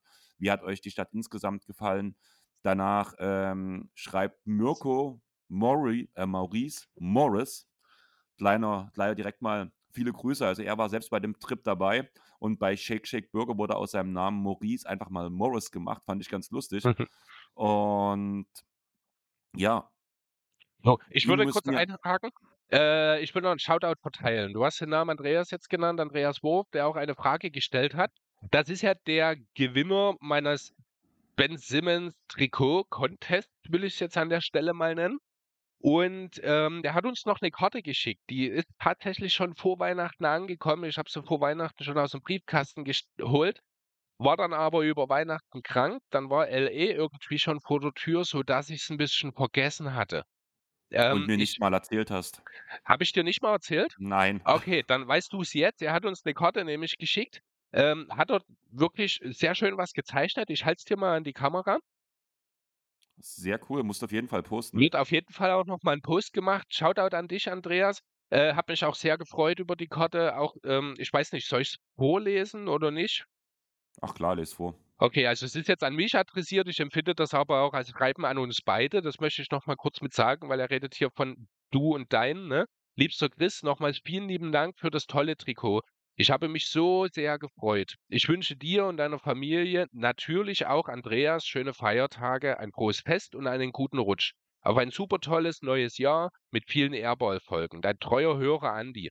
Und wie gesagt, halt diese tolle Karte noch mit dazu, ähm, die ich auf jeden Fall auch, ich denke mal, wahrscheinlich, das werden wir morgen machen. Im Rahmen, äh, Ähm. rund um die Veröffentlichung, irgendwie abends oder dann am Montag. Ne, können wir am Montag machen. Ich glaube, mit dem Post für LA starten wir am Dienstag. Ähm, und dann passt das. Genau, werde ich auf jeden Fall noch mal mit posten. Habe ich mich sehr gefreut auch, besonders über die kleine künstlerische Ausgestaltung, die er hier noch mit beigetragen hat. Vielen, vielen lieben Dank dafür, Andreas.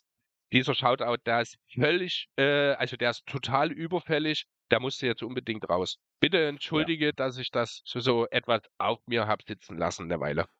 Ja, aber so kennen wir dich ja, dass du sowas gern mal aus Versehen vergisst. Ja, das machst du genau. nicht absichtlich, aber du bist da so 'n bisschen Ich bin 'n kleiner Peili. Genau.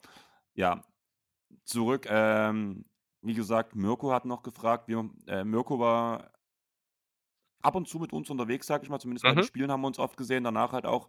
Ich musste Mirko erst mal erzählen, was Rangeln bedeutet, weil's einfach 'ne Bereicherung für die Welt ist. Habe es danach auch direkt noch mal in die Gruppe reingepostet. Also Leute, wer's nicht kennt, googelt mal auf YouTube oder geht mal auf YouTube und gebt ein Joko und Klaas Rangeln, weil Rangeln 'ne Befreiung für die Menschheit ist. Und wunderschönes Video und es ist einfach nötig, ab und zu zu rangeln. Wir haben auch gerangelt in Los Angeles, Chris. Und ja, sonst haben uns halt noch Leute wie halt Andreas Kantor, Sandro et cetera gefragt, ob wir 'ne kleine Zusammenfassung von der LE-Reise machen können. Und ich habe jetzt einfach mal mir an alle Tage aufgeschrieben, was wir grob gemacht haben. Und ich würde sagen, wir können danach uns ja immer wieder gegenseitig ergänzen. Im Endeffekt sind wir sonntags am ich habe bloß mir die Ta Wochentage hingeschrieben, ist auch Reicht super. reicht ja auch völlig. Ja. Sonntag sind wir 19:06 mit'm Zug losgefahren Richtung Frankfurt. Im Endeffekt war's 'ne gute Entscheidung, dass wir uns viel Zeit genommen haben für den Fall 'ner Verspätung eines Zuges. Im Endeffekt hatten wir keine Verspätung, sodass wir halt 5, 6 Stunden am Flughafen rumgegammelt haben. Mhm. Und ich auch danach irgendwie völlig fertig mit meinem Leben war. Aber ja, als wir danach einchecken durften, die ersten Leute haben schon geschrieben: „Ja, wir sind jetzt dort und dort“, sind hingegangen, wurden direkt erst mal von Julius begrüßt. War eigentlich direkt ganz cool. Haben dann Trey so 'n bisschen gesehen, wie er am Rand stand, mit 'n paar Leuten gequatscht hat. Wir haben die ersten Leute aus der Gruppe kennengelernt, haben noch, wo wir auf unseren Sitzen saßen, also in dem Raum vorm, ähm Vorm Check-in, Eingangsbereich am Gate meinst du, oder? genau, haben überlegt, wer gehört vielleicht noch zu der Gruppe, weil wir hatten zwar so 10 Leute, die alle zusammensaßen, wo wir wussten, die gehören alle so 'n bisschen dazu, aber haben dann so geguckt: „Guck mal, die hat 'ne LE-Mütze auf, der hat dort auch so 'n Shirt an, vielleicht gehört der noch mit zu unserer vielleicht gehört der noch“, haben so 'n bisschen überlegt, wer, wie, was, warum. Ja, und danach ging's in 'n Fluger in Flieger rein und das erste Problem, wenig Beinfreiheit. Der Flug war komplett ausgebucht. Vom vom Fenster an saß Paul, in der Mitte ich, danach du. Für unsere Hörer, die uns jetzt nicht so größenmäßig einschätzen können. Chris, du bist, glaube 1,92, oder? 1,90 ungefähr, ja. Okay, Paul 1,94, 1,95 so, ich ein 97. 1,97 sogar, ich 1,99. Wir 3 nebeneinander, das bedeutet wenig Beinfreiheit Mhm. und vor allem in dem Punkt wenig Schlaf. Paul sah so aus, als hätte er die ganze Zeit durchgeschlafen, bestreitet es zwar, aber ich glaube ihm bei dem Punkt nicht. Ich glaube schon, dass er nicht. geschlafen hat. Mhm. Allerdings muss man bei ihm ja sagen, auch wenn er nicht schläft und man mit versucht, mit ihm zu reden, ist das schon immer 'n Problem. Von daher kann schon sein, dass er nicht geschlafen hat und uns einfach ignoriert hat. Ist ja manchmal 'ne ganz gute Variante, einfach mal unsere Stimme auszublenden, muss man ganz ehrlich sagen. Auf jeden Fall habe ich dann auch irgendwann noch den Platz mit ihm getauscht, dass ich noch mal ans Fenster gerutscht bin, wo ich dann 'n bisschen schlafen konnte, aber so richtig hat's auch nicht geholfen, sodass ich, als wir in LA gelandet sind, mit extremen Kopfschmerzen und kompletter Übermüdung angekommen sind. Wir haben danach den Check-in im Hotel gemacht. Ihr seid ja noch einkaufen gegangen, habt euch ein bisschen im Downtown rumgetrieben, war ja, wart ja nicht so lange weg, wenn ich das richtig mitbekommen habe. Primär ging es uns darum, wir wollten noch was essen. Wir sind Mhm. im Grunde auch nur die Straße runter, haben uns dann mehr oder weniger den erstbesten Diner gesucht, wo wir was zu essen gefunden haben. Ich glaube, wir waren noch kurz im 7-Eleven halt Wasser holen, nochmal fürs Hotel bisschen was. Und das hat aber, ich glaube, auch tatsächlich eine Stunde oder so waren wir noch unterwegs. Als wir dann wieder zurück waren, warst du schon völlig im Welt der, in der Welt der Träume verloren. Ja, war ja aber auch richtig so. Wie gesagt, mir ging es halt echt dreckig an dem ersten Tag, wo wir angekommen sind. Ich echt Mhm. damit gerechnet, entweder ich werde jetzt richtig krank oder ähm, ich bin einfach völlig Richtig. gejetlaggt. Ja. Ich glaube, es war eher Und, das. Und im Endeffekt war es dann ja wirklich so, nächsten Tag wach gewesen, viel zu zeitig wach gewesen, weil ich war, glaube ich, schon um fünf oder um sechs wach, was ich allgemein so ein bisschen über die Woche gezogen habe, dass ich wesentlich eher aufgestanden bin als ihr. Du bist auch ein Und wesentlich nerviger Mensch, wenn er früher aufsteht als die anderen. Das muss man auch dazu sagen. Ja, das Problem ist halt wirklich, muss man ganz ehrlich sagen, wenn man halt nur ein Zimmer hat und danach nur am Handy rumdallen kann, kein Licht anmachen kann, weil die Rollos echt gut waren oder die Vorhänge. Also man hat wirklich nicht gesehen, wie hell es draußen Mhm. war. Ich konnte nicht lesen, also sag ich mal, ich hatte ja nur ein paar Bücher mit. Hätte ich mir die Lichter an, am Bett, sag ich mal, die Stehlampen waren ja, waren ja sehr hell. Hätte ich die angemacht, Du hätte ich weißt euch schon, geweckt? dass die einen Dimmer hatten, oder? Nö. Ja, wie hast denn du die ange? Du musst den Knopf drehen, um die Lampen anzumachen. Wie kann dir das nicht Nein, musstest du sein? nicht. Du hattest einen Ein- und Ausschalter bei den Lampen. Ich habe war Pauls einfach Lampe nur. gedreht. Ich weiß nicht, ob das auch so ging, aber du hattest auf jeden Fall einen Schalter, wo du einer bloß an- und ausschalten kannst. Du hattest einen Kippschalter. Also ganz ehrlich, ich, du bist echt ein Knaller. Du bist derjenige, der durch die Schränke gegangen ist und dem nicht aufgefallen ist, dass da ein Kühlschrank ist. Du bist derjenige, der nicht merkt, dass die Lampe neben deinem Bett einen Dimmer hat. Wie bist du durch das Zimmer gegangen? Einfach durch. Das ist ja Wahnsinn, ey. Ist ja echt verrückt. Also auf dich, auf dich, dich lasse ich keine Schränke mehr kontrollieren oder zumindest nicht mehr ah, individuell. Also das prüfe ich auf jeden Fall in Zukunft alles nochmal nach. Ja, Ende vom Lied war es für mich trotzdem so. Ich wollte euch halt auch nicht wecken, unbedingt. Ja. Und habe deswegen halt immer nur am Handy rumgehangen und dann halt, ja, man kennt's ja. Man hat keine Beschäftigung so richtig. Ein bisschen Handy dahlen, okay. Jeder hat so seine Morgenroutine am Handy. Das Wieso, ist nun mal so, aber wieso bist du eigentlich nicht einfach mit schon zu, zu Frühstück gegangen? Weil ich gedacht habe am Anfang noch, wir gehen aber alle zusammen halt wegen Gruppenbeteiligung. Ach so. Das war der Anfang, deswegen, und irgendwann, wo ich danach gemerkt habe, das ist euch eigentlich ziemlich egal, ob wir zusammen zum Frühstück gehen oder nicht, war ja der Punkt, wo ich dann gesagt habe, hier, ich gehe jetzt duschen, gehe dann zum Frühstück, setze mich zu den anderen, quatsch mit denen. Das war ja auch der Punkt, wo ich mit Andi schon viel zu tun hatte. Wo Das ich hast du aber erst am letzten Tag gemacht, oder? Nein, die letzten drei oder vier Tage waren es sogar. Ab der Hälfte ungefähr Ist doch egal. Weil ich halt irgendwann Ja, stimmt, aber ja, aber also hier muss man ja auch nochmal unterscheiden. Du bist äh, dann runtergegangen, wenn wir duschen gegangen sind. Da hast du aber schon eine Stunde mindestens rumgelegen. Ne? Also du ähm, bist ja nur am letzten Tag bist du wirklich entsprechend eher gegangen, runter zum Frühstück, wo wir noch liegen geblieben sind. Ansonsten bist du immer los. Äh, das habe hab ich mich auch immer drüber beschwert, weil du die Tür zuknallst und Paul noch geschlafen hat. Ähm, es war nicht immer der Punkt. Es war, also ich, am Anfang ging das so los, dass ich halt, wenn ihr, also ich war blöd gesagt so duschen, dass ich aus der Dusche rauskam, wenn euer Wecker Mhm, geklingelt hat, genau. damit ihr danach direkt duschen gehen könnt. Das war tatsächlich beim ersten Mal so, aber ich bin danach auch andere Tage schon eher gegangen. Ich glaube, ab dem zweiten Tag, da hast du mir dann gesagt, nee, ich habe den Wecker nochmal später gestellt, als wir eigentlich vorher geredet hatten. Was ja auch okay war, das hatte ich halt einfach nicht Zeitpunkt noch gar keinen Wecker. Ich habe den Wecker nur die letzten beiden Tage gestellt. Ansonsten habe ich keinen Wecker gehabt. Das habt ihr gemacht vorher. Also Paul hatte den am Anfang. Okay, dann hatte Paul den gestellt und da hatte ich halt ähm, die Zeit halt falsch verstanden, wo Paul das gestellt hatte. Und ich bin dann halt schon eher danach runtergegangen, weil ich wollte nicht noch länger rumliegen. Ich habe ja frühst meine Routine, wo ich halt Fantasy liegen und sowas mache. Das mache ich ja sowieso immer, aber im Endeffekt war das danach, ja, ich war dann gelangweilt und bin dann halt irgendwann schon eher runtergegangen und habe mit den anderen geredet. Ja, zweiter Tag, wir haben uns Downtown angeguckt, sind von Graffiti zu Graffiti gegangen und meine Güte ist das geil gewesen. Also Wahnsinn, wirklich. Also es war so, der, der Plan war, wir wollen in Richtung Arena gehen. Wir wollen uns schon mal abends war dann das erste Spiel, die Mavs gegen die Clippers. Ähm, wir hatten halt den Tag mehr oder weniger frei. Erstmal ganz kurz Frühstück im Hotel, fantastisch. Auch wenn für dich jetzt nicht die ganz große Auswahl dabei war. Ähm, für jemanden, der nicht vegan oder vegetarisch sich ernährt, war das ein äh, war das ein sensationelles Frühstück. Äh, Ei, Bacon, der beste Bacon, den ich je gegessen habe. Der war immer knusprig, der war immer frisch, der hat super geschmeckt. Also das habe ich wirklich noch in keinem Hotel auch gesehen, dass jeder einzelne, jedes einzelne Scheibe Bacon auch wirklich so knusprig war. Ähm, wirklich super. Es gab eine große Auswahl, es gab Pancakes an den meisten Tagen. Zwei Tage gab es keine, da gab es diese komischen Quarktaschen.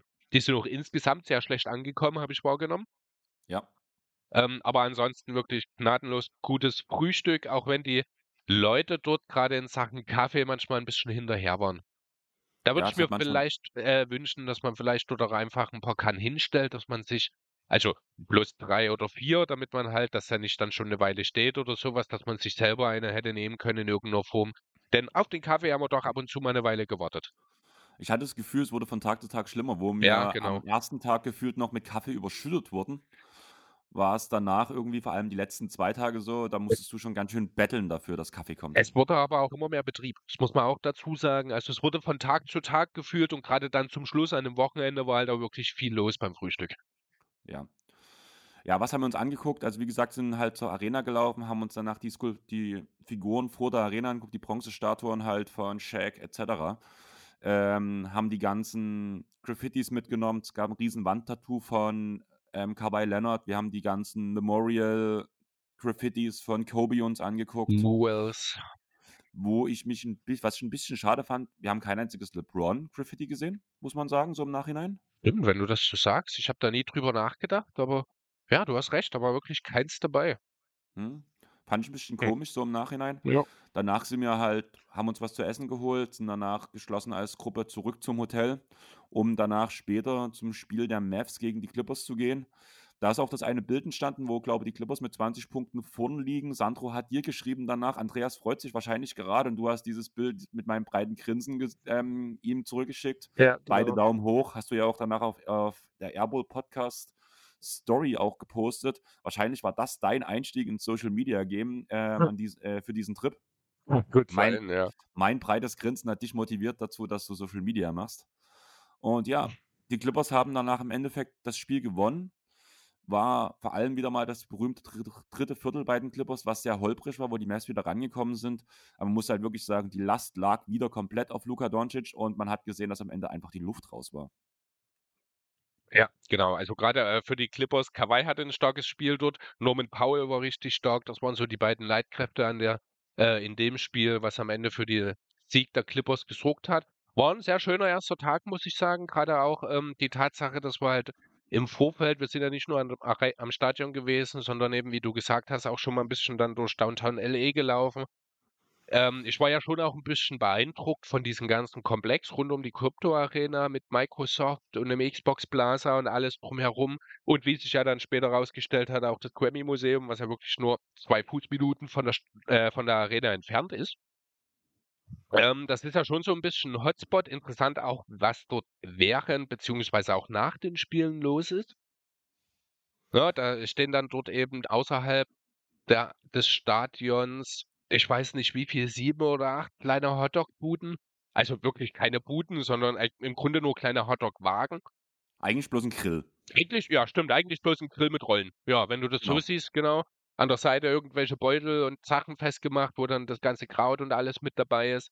Ähm, und auch immer ich weiß nicht, ich glaube, das ist in Deutschland wirklich auch nicht so, aber du hast ja auch immer 3, 4 Leute, meistens Musiker oder so was, die versuchen, ihr eigenes Zeug dann dort noch zu verkaufen. 2, 3 Fanstände sind dann auch noch mit dabei. Ähm, also Also, das ganz ehrlich, die Fanstände, was du grade erwähnt hast, alles gefälscht, bin ich der Mit Meinung. Sicherheit. Also, dass es nicht, äh, original ist, das kann ich mir auch nicht vorstellen. Teilweise war's ja nicht mal 'n Stand, teilweise haben die sich an 'nen Stein gelegt und ihr Zeug über das Stein gele hangen sozusagen. Ähm, ja, ah, mit Sicherheit alles Fake, aber ich glaube, das gibt's so in Deutschland nicht, oder? Nein, auf keinen Fall. Also, das würde sofort unterbunden werden in Deutschland, weil das ist ja 'n Wahrscheinlich, ja. Straßenverkauf und Straßenverkauf muss angemeldet werden. Ja. Von daher, das geht rein rechtlich halt auch schon gar nicht. Was ich noch sagen muss, du hast grad schon gesagt, ähm, relativ der Komplex war beeindruckend um die Crypto.com Arena. Allerdings sind wir halt auch an dem ersten Tag direkt durch Skid Row gegangen, was das Armenviertel ist. Und das war auch beängstigend, sage ich mal so einfach, wie das war halt, wenn man diesen Komplex um die Crypto.com Arena sieht im Vergleich zu Skid Row, Mhm. die Kluft zwischen Arm und Reich war extrem. Du hattest ganze Ja. Straßenstriche voll, wo nur Zelt an Zelt gereiht waren, weil dort Obdachlosen in ihren Zelten halt über, ähm, übernachtet haben. Teilweise hat, war ja nicht das beste Wetter, wie wir, wie ja auch Tobi in seiner Fragestellung schon erwähnt hatte, ähm, wo die Leute barfuß durch den Regen danach gelaufen sind, wo man einfach gesehen hat, den Leuten da geht's einfach nicht gut. Ja, ist auch 'n Punkt, mit dem ich mich extrem schwer tue, wo ich auch sage, ich könnte wahrscheinlich nicht in Downtown LA leben. Das habe ich besonders gemerkt dann am, äh, Donnerstag war's, ich glaube, wo ich dann alleine im Grammy-Museum war, wo ich dann halt auch wirklich danach noch 2, 3 Stunden alleine durch die Stadt gelaufen bin, auf der Suche nach, ja, dem einen oder anderen Mural oder Skulptur, so 'n bisschen halt nach Kunst und Sehenswürdigkeiten gesucht habe. Ähm, es ist 'n riesengroßer Unterschied auch, ob wir in 'ner kleinen oder größeren Gruppe unterwegs sind oder wenn du alleine unterwegs bist. Denn, ähm, an dem Tag, wo ich alleine unterwegs bin, hat mich quasi an jeder Kreuzung hat mich 'n Obdachloser angesprochen. Das fand ich richtig, richtig schwierig. Ich habe dem ersten habe ich dann auch 2, 3 gegeben, damit er sich 'n paar was hat er gesagt? Er wollte sich 'n paar Chicken oder so was holen. Äh, bei dem ersten habe ich das gemacht, aber ich habe innerhalb von 5 Minuten waren dann noch ich bin wirklich dann, äh, straight weitergelaufen, je äh, an jedem zweiten Block quasi saß dann wieder jemand und hat dich angesprochen. Das kannst du einerseits kannst du nicht jedem was geben, andererseits ist es für mich persönlich auch unheimlich schwer, dort auch einfach dann vorbeizugehen. Aber du kannst auch nicht bei jedem anhalten. Also, das ist 'ne Sache, wo ich sage, das Leben in LA würde mich echt stark bedrücken. Ja, kann ich gut nachvollziehen. Also, ich kenne es ja durch die Neustadt so 'n bisschen. Wir haben ja auch 'n paar Obdachlose hier, die dich auch ansprechen. Bei Weitem nicht in dem Ausmaß wie in Los Angeles, Ja. aber ich kenne mittlerweile oder ich habe den Blick dafür, dort einfach straight weiterzugehen. Auch wenn's wehtut jedes Mal, aber anders kommst du halt nicht durch. Ja. Danach halt, wie gesagt, nach dem Spiel ging's nach Hause. Wir waren auch alle relativ fertig, weil halt viel unterwegs, viel gesehen, viele Eindrücke gemacht, müde. Wir sind danach direkt schlafen gegangen, zumal es am nächsten Tag halt auch zeitig rausging, weil wir wollten halt um 9:00 starten Richtung Universal Studios, wo wir uns im Vorfeld schon Karten geholt haben. Der Park hat um 10 aufgemacht. Wir waren auch 'ne Viertelstunde vor Ja. Parkeröffnung da, was ganz cool war, weil wir haben uns dann von draußen schon 'n bisschen angeguckt, was konnte ein paar Sachen konnte man sich halt angucken, auch wenn man in die Läden nicht reinkam. Und das war schon eines der Highlights, die Universal Studios, Ja. vor allem das Harry-Potter-Land, wo der Park dann geöffnet hat, sind wir direkt rein. Direkt die erste Attraktion war ein Pixar-4D-Kino, was im Großteil um Kung Kung Fu Panda aufgebaut war, sage ich mal. Was ich extrem cool gemacht fand, war 'n cooler Einstieg in diese Welt der Universal Studios. Und dann sind wir 'n paar Schritte weitergelaufen und sind bei meinem Highlight gelandet und das war einfach mal Hogsmeade, was komplett nachgebaut wurde. Du konntest in fast jeden Laden rein. Der ganze Platz war, ähm, mit Pflasterstein gemeißelt, sage ich mal so.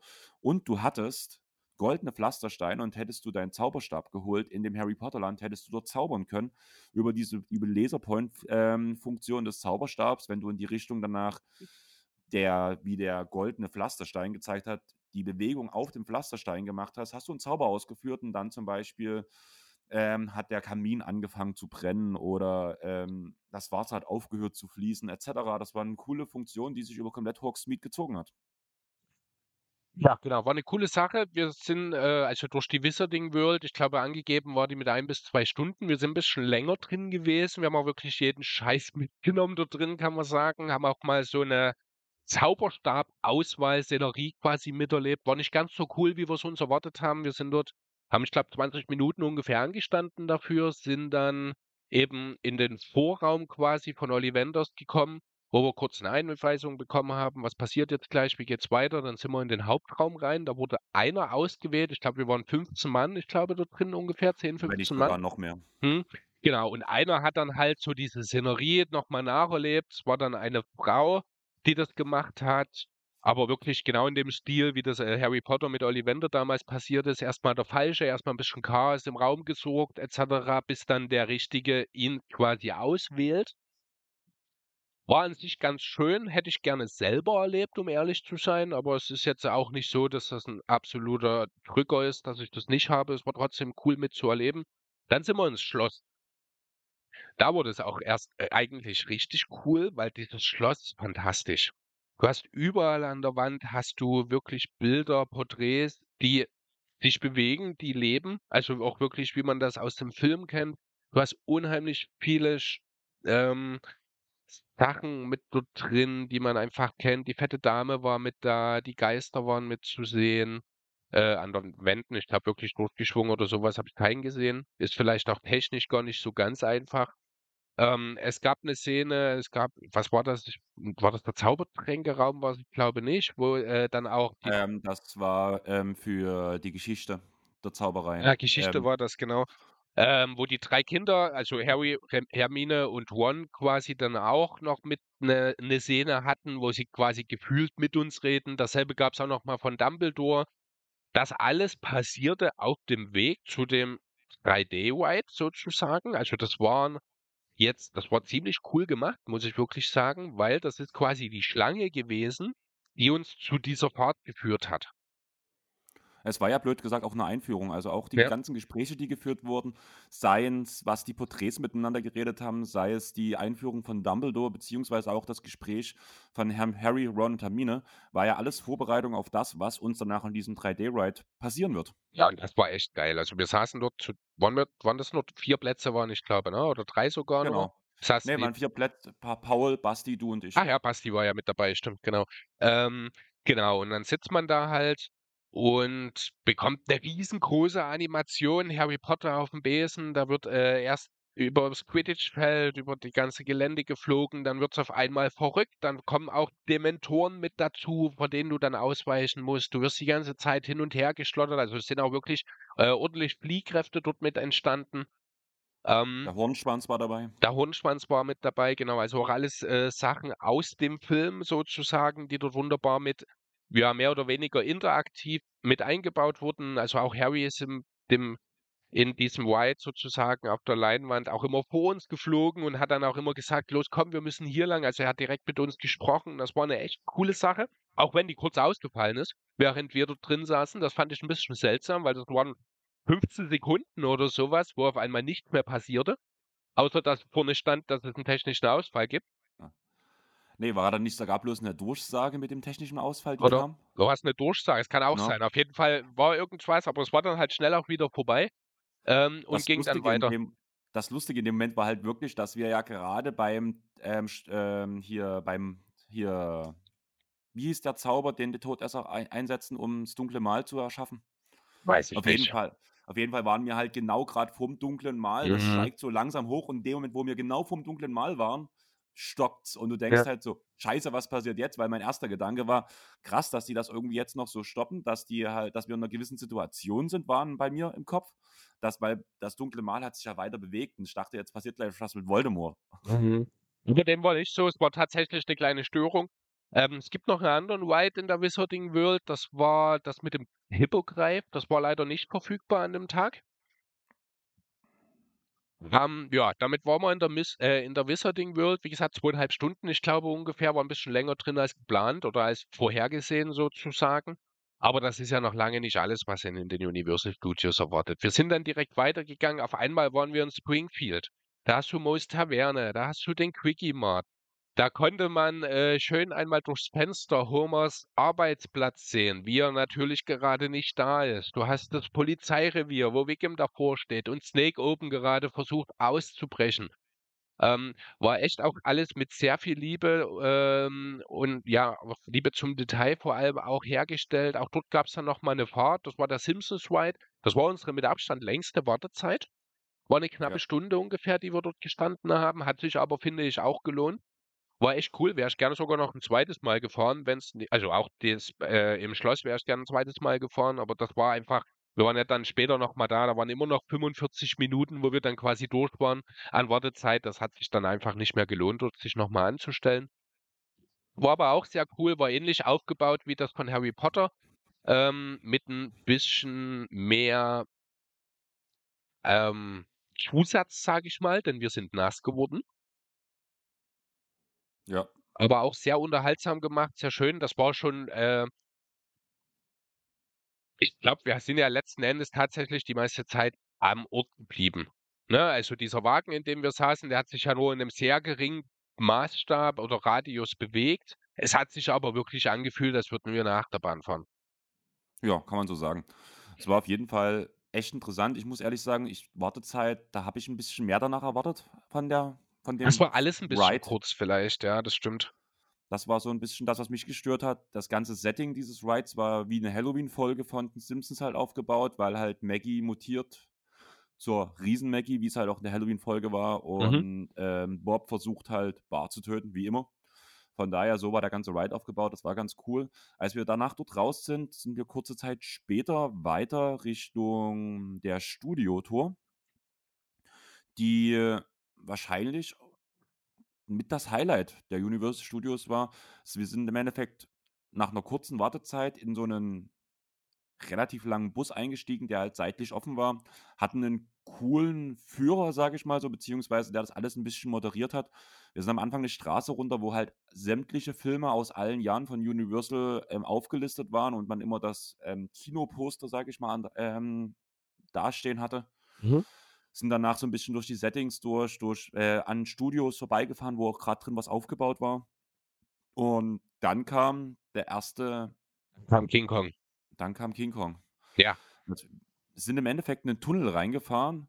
Der hat ein bisschen was erzählt und danach kam jetzt so, aber Achtung, passt mal auf. Dann wurden die Türen links und rechts verschlossen und auf einmal ging ein 3D-Kino los, wie King Kong gegen ein paar Tyrannosaurus Rex kämpft und wo sogar eingebaut wurde, dass die zum Beispiel diese Red T-Rex in den Wagen reinbeißt, dass das so wirkte und uns danach mit seiner Sabber vollgesprüht hatte, wo man auch wieder Wasser ins Gesicht bekommen hatte.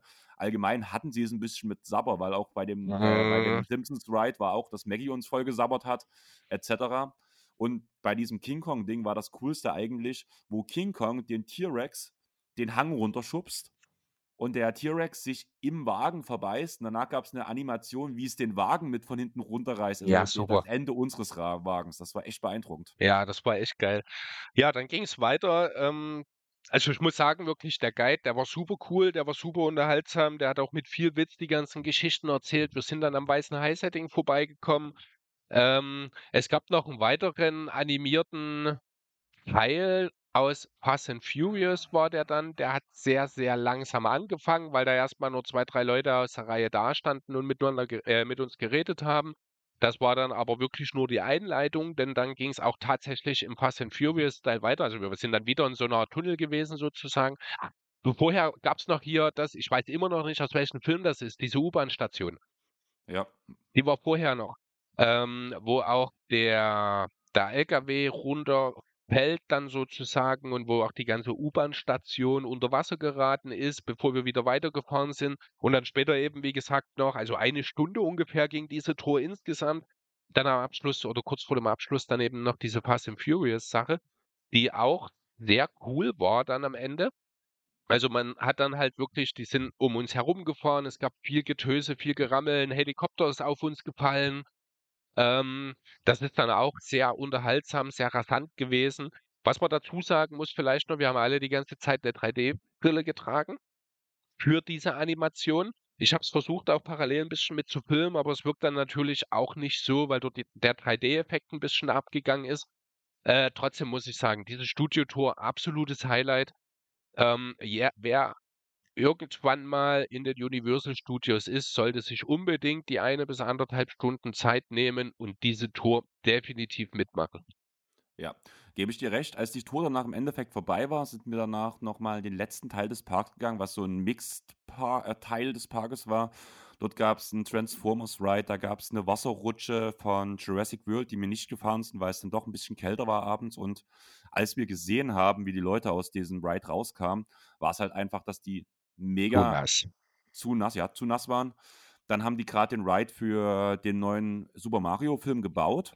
Das wird danach demnächst eröffnet. Das Das konnten wir leider Äh, nicht ich mitnehmen. glaube nicht nur ein Ride, das ist ein komplettes Land. Das ist ein Super Mario Land. Ich glaube, da gibt es dann wieder so wie auch, also so ähnlich wie Springfield oder die Wizarding World, das ist mehr als nur der Ride, ich glaube. Die bauen dann komplette neue Abschnitt, Okay, der das Februar halt. starten soll. Ich fand halt, dafür war das Gelände dahinter relativ klein. Also kann sein, dass das so ist, aber für mich wirkte das Gelände dahinter zu, mit zu wenig Platz, weil das ja auch direkt hinten am Hang war, wo es danach runterging. Deswegen wusste ich nicht, wie die dort hinten noch was dran bauen wollen. Aber werden wir ja hören, wenn es danach soweit ist. Super Nintendo World. Ah ne, Quatsch, Okay. das ist das nicht die ist das nicht der Laden oder ist das? Ich gucke gerade. A New Way to ja, doch genau. Opens am 17. Februar 23. Super Nintendo World takes you into the world of Super Mario. Battle Team Bowser on Mario Kart Bowser's Challenge. Deine Toadstool Café and Level Up with Nintendo Team Merch. Also es sind auf jeden Fall erstmal zwei Sachen hier. Da ist dieser Mario Kart Bowser Dings und es gibt ein Café, das äh, ja zu Tod gehört oder irgendwie so. Also es ist mehr als nur der Ride auf jeden Fall. Okay. Ja. Und auf jeden Fall haben wir danach noch dort äh, den Mumie-Ride gemacht. Das ist nämlich der letzte, den wir noch nicht gesagt haben. Da gehen Ja. viele Grüße an Lorenzo raus und an Double Stepback Podcast. Er hat ja vorher geschrieben, dass das der absolute Hass ist und dass wir das auf keinen Fall fahren sollen. Als wir Julius darauf auf, angesprochen haben, war seine Aussage, ja, Julius ist, äh, Lorenzo ist auch eine Pussy, was, was das angeht. Im Endeffekt verstehe ich, dass es nicht seins war, wenn man halt sagt, man ist nicht so der Achterbahnfahrer, weil es ging sehr langsam los. Danach warst du an der Klippe, du hast eine Animation von der Mumie gesehen, wie, da, wie das Sandgesicht langsam erscheint. Und von jetzt auf einmal gab es einen riesigen Tempostoß und du bist halt wirklich in die erste richtig schnelle Achterbahn in dem kompletten, oder in die einzige richtig schnelle Achterbahn in dem kompletten Komplex gekommen. Mhm. Was sehr cool war, bis es zu einer Endstation kam und danach dir simuliert wurde, als würden gerade Kakerlaken oder irgendwas deine Spinnen. Beine hochkrabbeln oder spinnen. Das fandest du auch besonders eklig. Danach ging die ganze Tour einfach nochmal rückwärts wieder zurück mit anderen Animationen. War echt cool. Wir sind am Ende nach dem Ride halt rausgegangen, dachten halt so, ja, war geil. Nicht so, dass man es nicht fahren sollte, man muss, sollte es sogar fahren, aber war jetzt halt auch nicht so Besonderes. Danach sind wir bei dem Furchtbar Foto kurz fand ich dort vor allem auch. Also das muss ich sagen, die, die äh, Return of the Mummy hieße ja, ich glaube, ähm, war furchtbar, furchtbar kurz. Ja. Aber dafür waren wir dort zu einem Zeitpunkt, wir hätten quasi direkt nochmal fahren können. Transformers Ride auch, es war der Nachmittag schon. Ähm, da war unten in diesem End- Endbereich war echt nicht viel los. Wir sind dort jeweils direkt durchgegangen. Ja, auf jeden Fall, gebe ich dir recht. Ähm, lustig war dann am Ende gab es das Bild. Drei verdutzte Gesichter von Basti, Paul und mir. So Ja. einfach so, oh, was ist jetzt passiert? Und Chris war völlig dabei, aufgerissener Mund. Ich Auch hab ein mich bisschen richtig gefreut. Ja, also- geil, jetzt geht's los. Also du, du wirktest halt auch so ein bisschen überbelichtet auf dem Bild, muss man ganz ehrlich Ja. sagen, sodass du irgendwie genau diesen Mumie-Stil hattest. Also hätte, du hättest mit diesem Gesichtsausdruck und dieser weißen, blassen Haut, die du durch diese Überbelichtung bekommen hattest, auch ganz klar die Mumie selbst spielen können, muss man ganz ehrlich sagen. Ja, danach ging es auf jeden Fall zurück. War ein anstrengender Tag, haben auch eine Weile auf den Rückweg gebracht, weil wir halt mitten im Feierabendverkehr gelandet sind, sage ich mal so. Danach ging auch nicht mehr so viel. Wir sind eigentlich nur noch schlafen gegangen und am vierten Tag danach zeitig ins Naturhistorische Museum gestartet. Und da muss ich ehrlich sagen, ich habe noch nie so ein geiles Museum gesehen. Überragend. Für 15 Dollar bekommt man dort so viel, wie du wahrscheinlich im Ganzen, in den wenigsten, nee, also in keinem Museum in Deutschland und wahrscheinlich auch in den fünf besten zusammen nicht bekommst, wie du Ja. dort zu, äh, geboten bekommst. Super interaktiv, gibt immer wieder Stellen, wo man selber auch mit Hand anlegen kann, wo man beispielsweise auch mal ein bisschen Dino-Code einfach ein bisschen freischaufeln muss oder sowas. Also im Sinne von, jetzt fällt mir das Wort. Äh, ist auch egal. Also hier Skelette und Co. Das, Wort ist mir gerade, was ich. Fossilien, Ja, Bauchauskram. danke schön. Als Fossilien, das hat mir jetzt gerade Ja. gefehlt, genau richtig. Du hast äh, extrem viele Informationen. Es geht in viele Teilbereiche. Du hast Ausstellungsräume mit Dioramen über amerikanische Säugetiere. Du hattest was über die, äh, ich sag mal, fremdländische für die. Sehr schön fand ich auch diese Ausstellung über die Entwicklung von LA. Ja, von der kleinen Goldgräber-Siedlung sozusagen bis hin zu der Metropole, die sie jetzt ist, mit den ganzen Problemen, die sie haben, Erdbeben, Wasserthematik, die ja aktuell wieder sehr akut ist, trotz doch verhältnismäßig viel Regen in Kalifornien.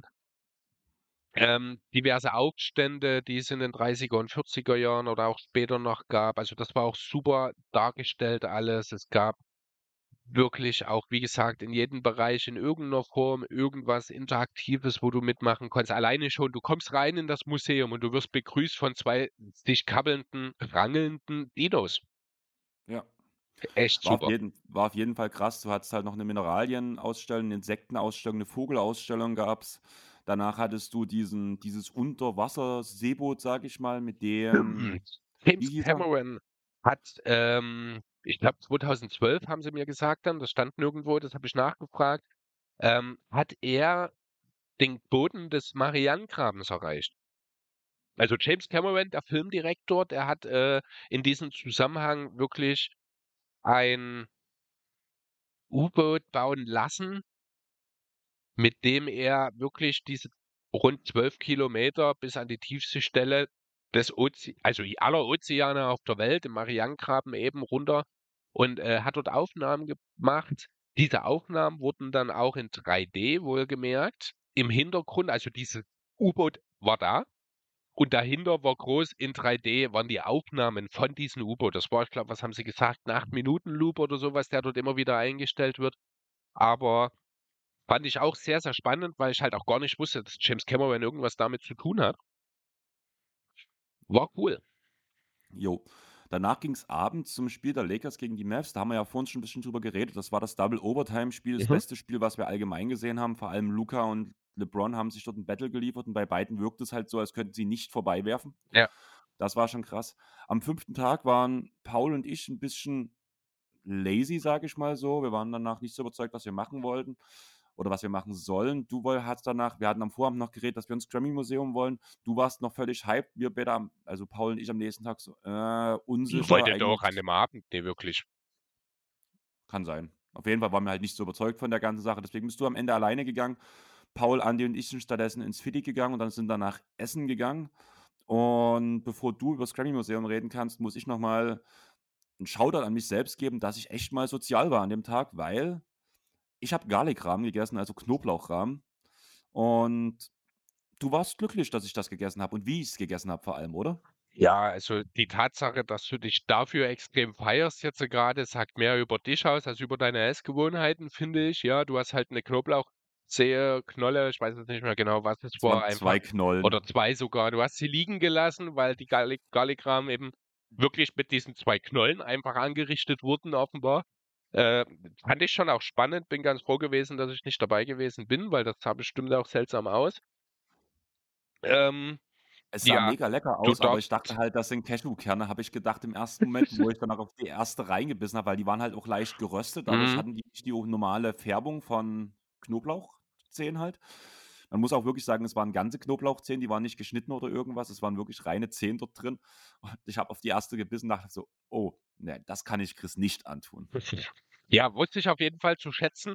Ähm, genau, aber Krabby Museum an der Stelle war eine absolut geile Idee. Hat tatsächlich ein bisschen mehr gekostet als das Naturkundemuseum. War nicht ganz so umfangreich. Das ist jetzt aber auch vielleicht nicht die ganz große Überraschung. Ähm, es gab zwei Sonderausstellungen dort drin.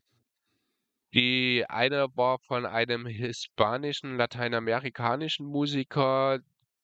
Ich habe den Namen vergessen. Carlos Alberto Soler oder sowas. Millionenfacher Grammy-Gewinner und da gab es auch eine, innerhalb dieser Ausstellung gab es auch zwei Vitrinen mit den Preisen, die er sonst so gewonnen hat. Das sind extrem viele Musikerpreise gewesen. Einer davon war ein pinker Frosch. Keine Ahnung, welcher Award das war, aber diese Tatsache, dass er einen pinken Frosch gewonnen hat, muss ich unbedingt erwähnen. Ich kenne auch den Musiker an sich nicht. Das zweite war, was gerade mit äh, interessant war, ist das Thema Rolling Stones gewesen. Die hatten ja ihren eigenen Haus- und Hof-Fotografen sozusagen. Und dort waren dann halt nicht nur die veröffentlichten Bilder ausgehangen, sondern es gab eine Wand. Da gab es drei große Bilder, wo quasi sein Foto. Äh, ah, was ist denn heute los? Corona macht mich dumm. Äh, wie heißt das in den alten Kameras? Der Film. Die Filmrolle. Der Film, ja genau. Die haben seinen Film quasi dann mit den ganzen Bildern, die er aufgenommen hat, äh, waren dann an der Wand in groß und dort war dann halt auch mit dabei, wo er markiert hat, das ist ein geiles Bild, das will ich veröffentlichen. Da sind also auch bestimmt 200, 300 unveröffentlichte Bilder mit dabei gewesen über die Rolling Stones während ihrer Tour und so. Das war echt cool. Es gab eine große Familie Marley-Bereich, wo du sogar lernen konntest, ein bisschen Schlagzeug zu spielen. Da gab es so ein kleines Videotutorial, da konntest du die Grundlagen des Schlagzeugs ein bisschen lernen. Es gab eine interaktive Wand, Die war eingeteilt, das waren so 6 Stationen, jeweils für ein Jahrzehnt von den 50ern bis heute mit jeweils 5 verschiedenen Einspielern, die du selber auswählen konntest, die die Entwicklung der Musik also mehr so der Popmusik aus dem Rock hinaus in die Richtung Pop, bis sich dann der Hip-Hop mit eingespielt hat sozusagen, äh, auch entwickelt hat. Auch die, ähm, gesellschaftskulturellen Sachen, die im Hintergrund waren, fand ich alles super interessant. Man hat unheimlich viel gelernt dort. Es gab, äh, immer natürlich auch musikalische Untermalung. Mein persönliches Highlight in dem Grammy-Museum war aber 'n extra Raum, der war so 'n bisschen schalldicht abgeschlossen. Und in dem hatte man 'n kleines Tablet in der Mitte, dort konnte man zwischen 5 verschiedenen Songs auswählen. 2 davon, die ich mir auch angehört habe, waren Green Day, American Idiot und Born von Lady Gaga. Und da hat man also, da lief dann groß vorne das Video, man hat jede Menge Lichteffekte gehabt und man konnte sich einfach mal anhören, wie sich die Qualität der Musik im Laufe der Zeit entwickelt hat. Das heißt, das Ganze fing an mit dem Plattenspieler und mit dem Grammophon, wo man noch dieses Knistern mit dabei hat alles. Dann wird nach 'n paar Sekunden geht's halt weiter in die nächste Generation der Musik sozusagen über die dann Magnetspur-Tape bis hin zu 5.1 und eben jetzt den digitalen Sound. Da hat man wirklich fließend im Song quasi mal diese Entwicklung gespürt. Das fand ich auch wirklich beeindruckend. Ähm, wirklich super. Also Grammy-Museum, falls ihr mal in Downtown L.A. seid, durchaus mal 2 Stunden, 2,5 Stunden Zeit wert. Genau. Also abends ging's danach noch weiter. Da haben dann die Clippers gegen die Nuggets gespielt. Das war die erste große Enttäuschung, weil Jokic nicht anwesend war, weil er Ja. gerestet wurde für das Spiel. Hat sich schon über 'n Tag 'n bisschen angekündigt und wurde am Ende immer eindeutiger, dass er nicht spielen wird. Das Spiel ging an die Nuggets. Man muss ehrlich sagen, dass vor allem Gordon und Murray 'n extrem gutes Spiel gemacht haben. Vor allem, weil Mhm. die Clippers wollten's Murray am Anfang sehr, sehr schwer machen. Der wurde direkt übers ganze Feld gepresst, hat sich aber danach trotz einer Ingame-Verletzung weiter vorangekämpft und hat danach auch eigentlich war er der spielentscheidende Spieler, muss man ganz ehrlich sagen, jetzt wo Jokic gefehlt hat. Gordon fand ich Hm. sehr, sehr wichtig in dem Spiel auch. Ja, auf jeden Fall. Also, am Anfang hat er viel Playmaking auch übernommen. Da war ich selber überrascht. Ich glaube, er hatte nach 5 Minuten schon 3 Assists oder so was. Er hat allgemein, finde ich, in Sachen Playmaking ganz schön Schritt gemacht.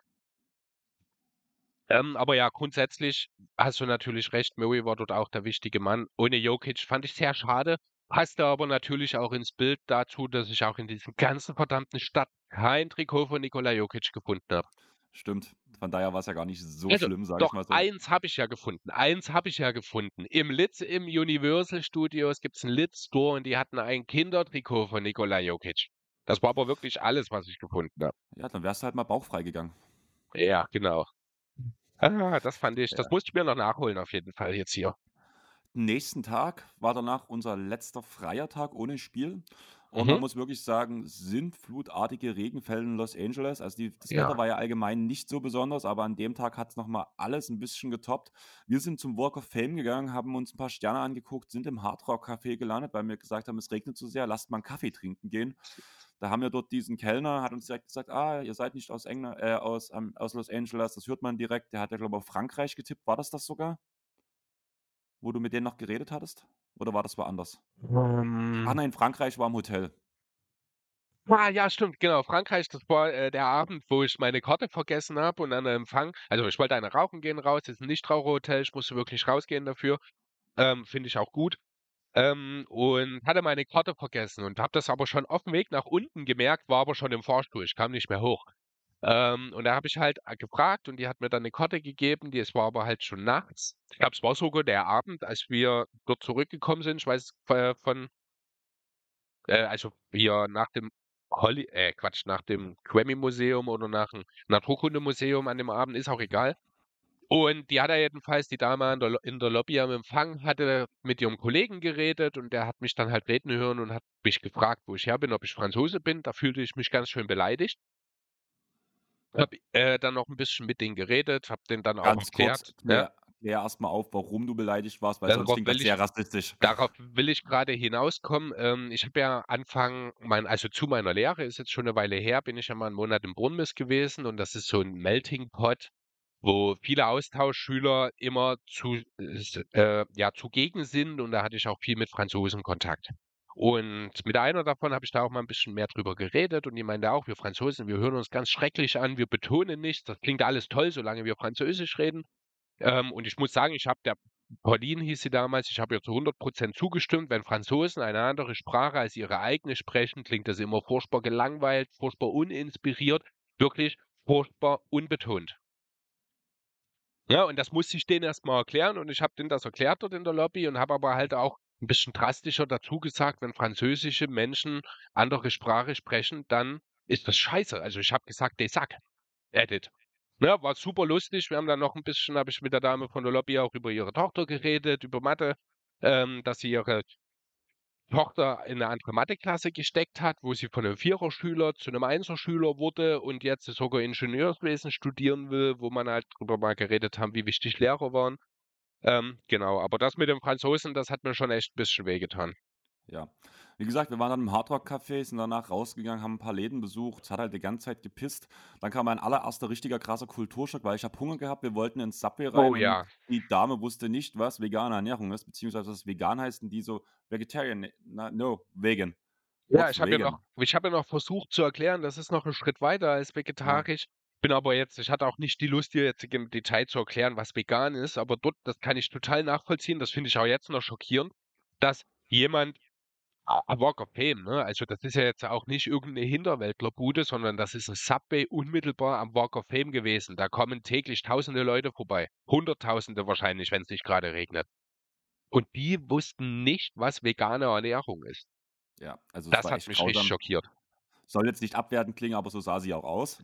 Ja, Also, wahrscheinlich. als Ich sie habe hatte dann wahrscheinlich nicht die gesundeste Ernährung, sage ich mal so, die die Dame hatte. ja, und passend dazu habe ich dann natürlich 'n Philly Cheesesteak gegessen dort. War sehr lustig, weil eigentlich wollte Paul aufs Klo, du wolltest was essen und ich war einfach nur dabei. Letzten Endes hast du nichts zu essen bekommen, ich habe was gegessen und die Toiletten waren gesperrt. Genau. Also jeder hat dann nicht das durchgezogen, was er eigentlich wollte. Ja, Als wir genau. wieder raus sind, sind wir ein Stück weitergelaufen, haben danach gesagt: „Lasst uns ins Madame Tussauds gehen“, weil das halt auch auf'm auf beim Walk of Fame lag. Wann erst mal waren wir noch in diesem großen Souvenirschaden, La La Land.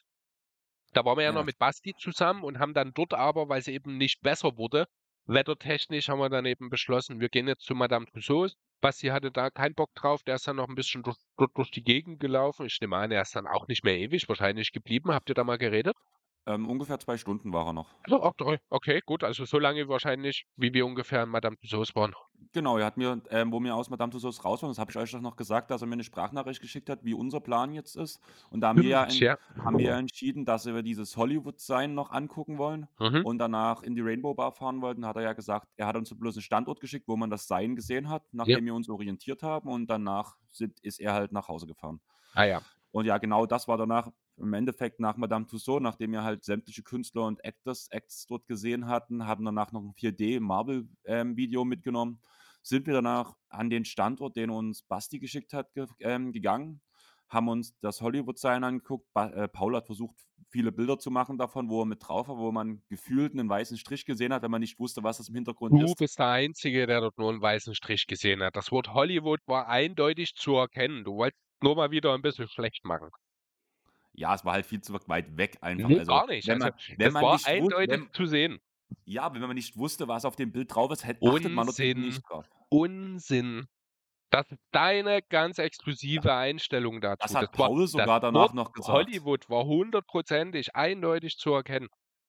Das hat Paul sogar noch gesagt. Wenn man nicht weiß, dass das Bild für das Hollywood-Sign dort hinten gemacht wurde, achtet man da gar nicht drauf, weil's zu klein war. Hat selbst Paul gesagt am Ende noch. Ah, finde ich trotzdem, ist 'ne andere äh, bin ich anderer Meinung, ist aber auch egal.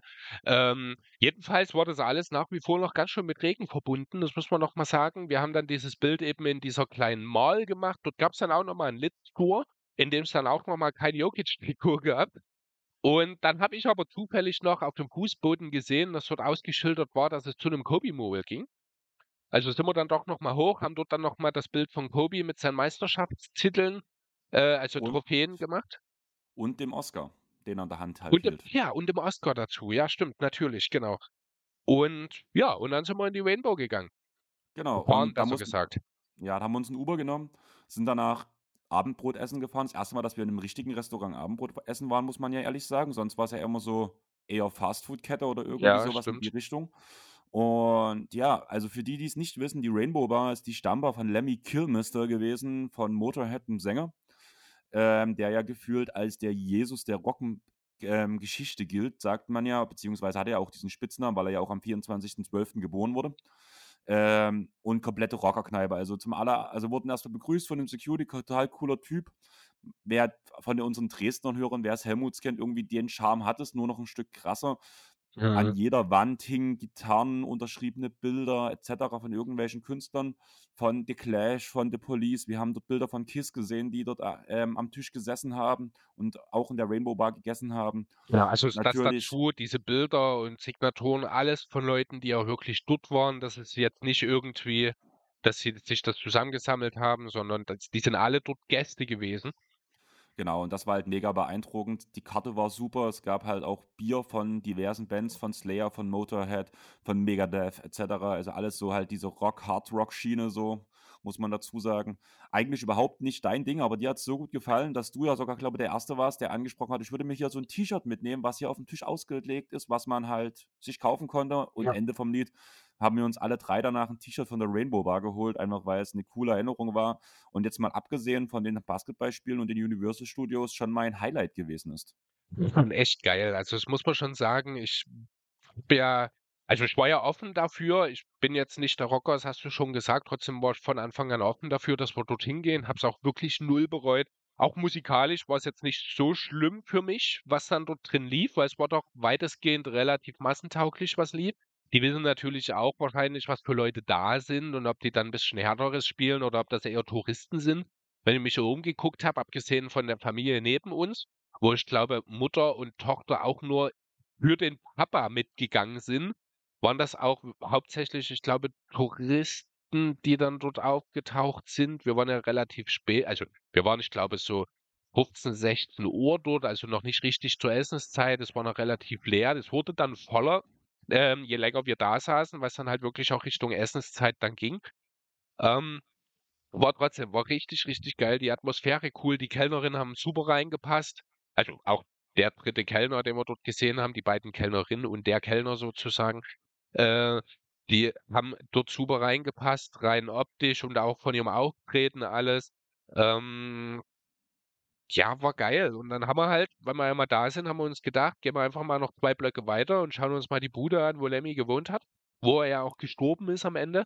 Ähm, ist genau fünf Minuten Fußweg davon entfernt. Wir konnten leider nicht reingehen. Das war so ein Apartmentkomplex, aber wir standen davor und wir wussten, welches seine Wohnung ist. Also wir denken, dass die ganzen Informationen, die uns gegeben wurden, dass das Ja. diese Wohnung ist, muss man dazu sagen. Also ich gehe einfach davon aus, dass uns die Leute nicht angelogen haben, zumal es auch von Timo, von dem Kumpel von mir, auch die Aussage kam, der halt ein riesen Lemmy-Fan ist. Ich habe die Adresse dann auch genau. gegoogelt, um überhaupt erst mal zu wissen, wo, das, wo wir hin müssen. Also das war, wirkte auf jeden Fall alles sehr schlüssig auf mich. Ja. Ja, gebe ich dir auf jeden Fall recht. Dann wollten wir zur Metro-Station zurücklaufen und es waren wirklich sintflutartige Regenfälle. Also es war halt so viel Wasser, dass die Abflüsse auf der Straße das nicht mal mehr fassen konnten und einfach nur ein kleiner Fluss die komplette Straße runtergeflossen ist. Ich war völlig unterkühlt, habe dann einfach aus Frust gesagt, ist mir egal, was ihr jetzt macht, ich bezahle den Uber von mir aus auch und danach geht's heim. Ich habe keinen Bock jetzt noch bis zur Metro zu laufen, weil nach 20 Minuten Laufen haben wir gemerkt, dass wir immer noch 20 bis 40 Minuten weg waren. Ich hatte keinen Bock drauf mehr. Mir war kalt, ich war pisst und ich wollte nach Hause. Ich habe dann Uber bestellt, du hast noch gesagt, okay, ich gebe dir Hälfte dazu, kein Ding. Und dann bin ich erstmal eine halbe Stunde duschen gegangen. Und dann war der Tag eigentlich auch schon so gut wie rum. Nächsten Tag war unser letzter Tag dann in LA. Es war ein Doppelspieltag. Am Anfang waren wir bei den Clippers gegen die Rockets, haben einen Marcus Morris Bubblehead bekommen, der echt eine geile Qualität hat, muss man wirklich sagen. Oh. Und den die halt einfach an jeden, an die ersten 10.000 verschenkt haben. Also fast an jeden. Also Weil es war nicht jeden, viel, genau. also es, man muss dazu sagen, das war das Samstagmittag, nee, Sonntagmittagsspiel äh, am Tag vorm MLK Day. Ich glaube, großes Interesse hat das Spiel zwischen den Clippers und den Rockets wirklich nicht geführt, äh, geschürt. Darüber hinaus muss man sagen, es war das mit Abstand schlechteste Spiel der ganzen Woche, das wir live gesehen haben. Ja, auf jeden Fall. Vorher waren wir halt auf dem Court, das war geil. Terrence Mann halt fünf Ja, Meter von mir stimmt. ungefähr weg. Und danach ging es auf die Tribüne und Terrence Mann hat noch mehr versprochen, als mir auf, als dass ich in in der Nähe von ihm war. Und er hat nämlich ein 31-Punkte-Spiel rausgehauen. Wir haben ein paar krachende Dunks von Kenyon Martin Jr. gesehen, Aha. der wirklich ein Highlight-Reel war in dem Spiel. Und im letzten Viertel haben es die Clippers dann deutlich nach Hause gefahren. Danach sind wir nochmal kurz essen gegangen, sind ein bisschen durch Ja. Los Angeles nochmal studiert. Stimmt, du bist ja schon eher nach Hause, weil du nochmal schlafen wolltest. Genau, also mir war es wichtig, ich war dann wirklich fertig auch nach dem Tag davor alles. Ich wollte die anderthalb Stunden zwischen den Spielen nutzen, nochmal schlafen, habe ich getan. Hast du mir dann auch im Nachhinein als extrem gute Idee bescheinigt, weil ihr dann wohl bei dem Sixers-Lakers-Spiel am Ende doch alle ziemlich fertig wart, während ich dort wieder fit war. Genau, muss man auch ehrlich so sagen, war aber ein extrem gutes Spiel, Ja. was halt mit der letzten Aktion entschieden wurde. Und die letzte Aktion war ein nicht gegebenes Foul, wie gesagt, gegen Embiid, wo die Lakers das wahrscheinlich nochmal in Overtime beziehungsweise sogar, glaube ich, zum Sieg hätte drücken können, oder? Ach nein, Es die hatten wäre, zwei doch, Punkte. doch, nein, nein, es war ein Ein-Punkt-Spiel. Okay, Es also sogar für den Win, für den Win gewesen, ja. genau, dann ging es nach Hause.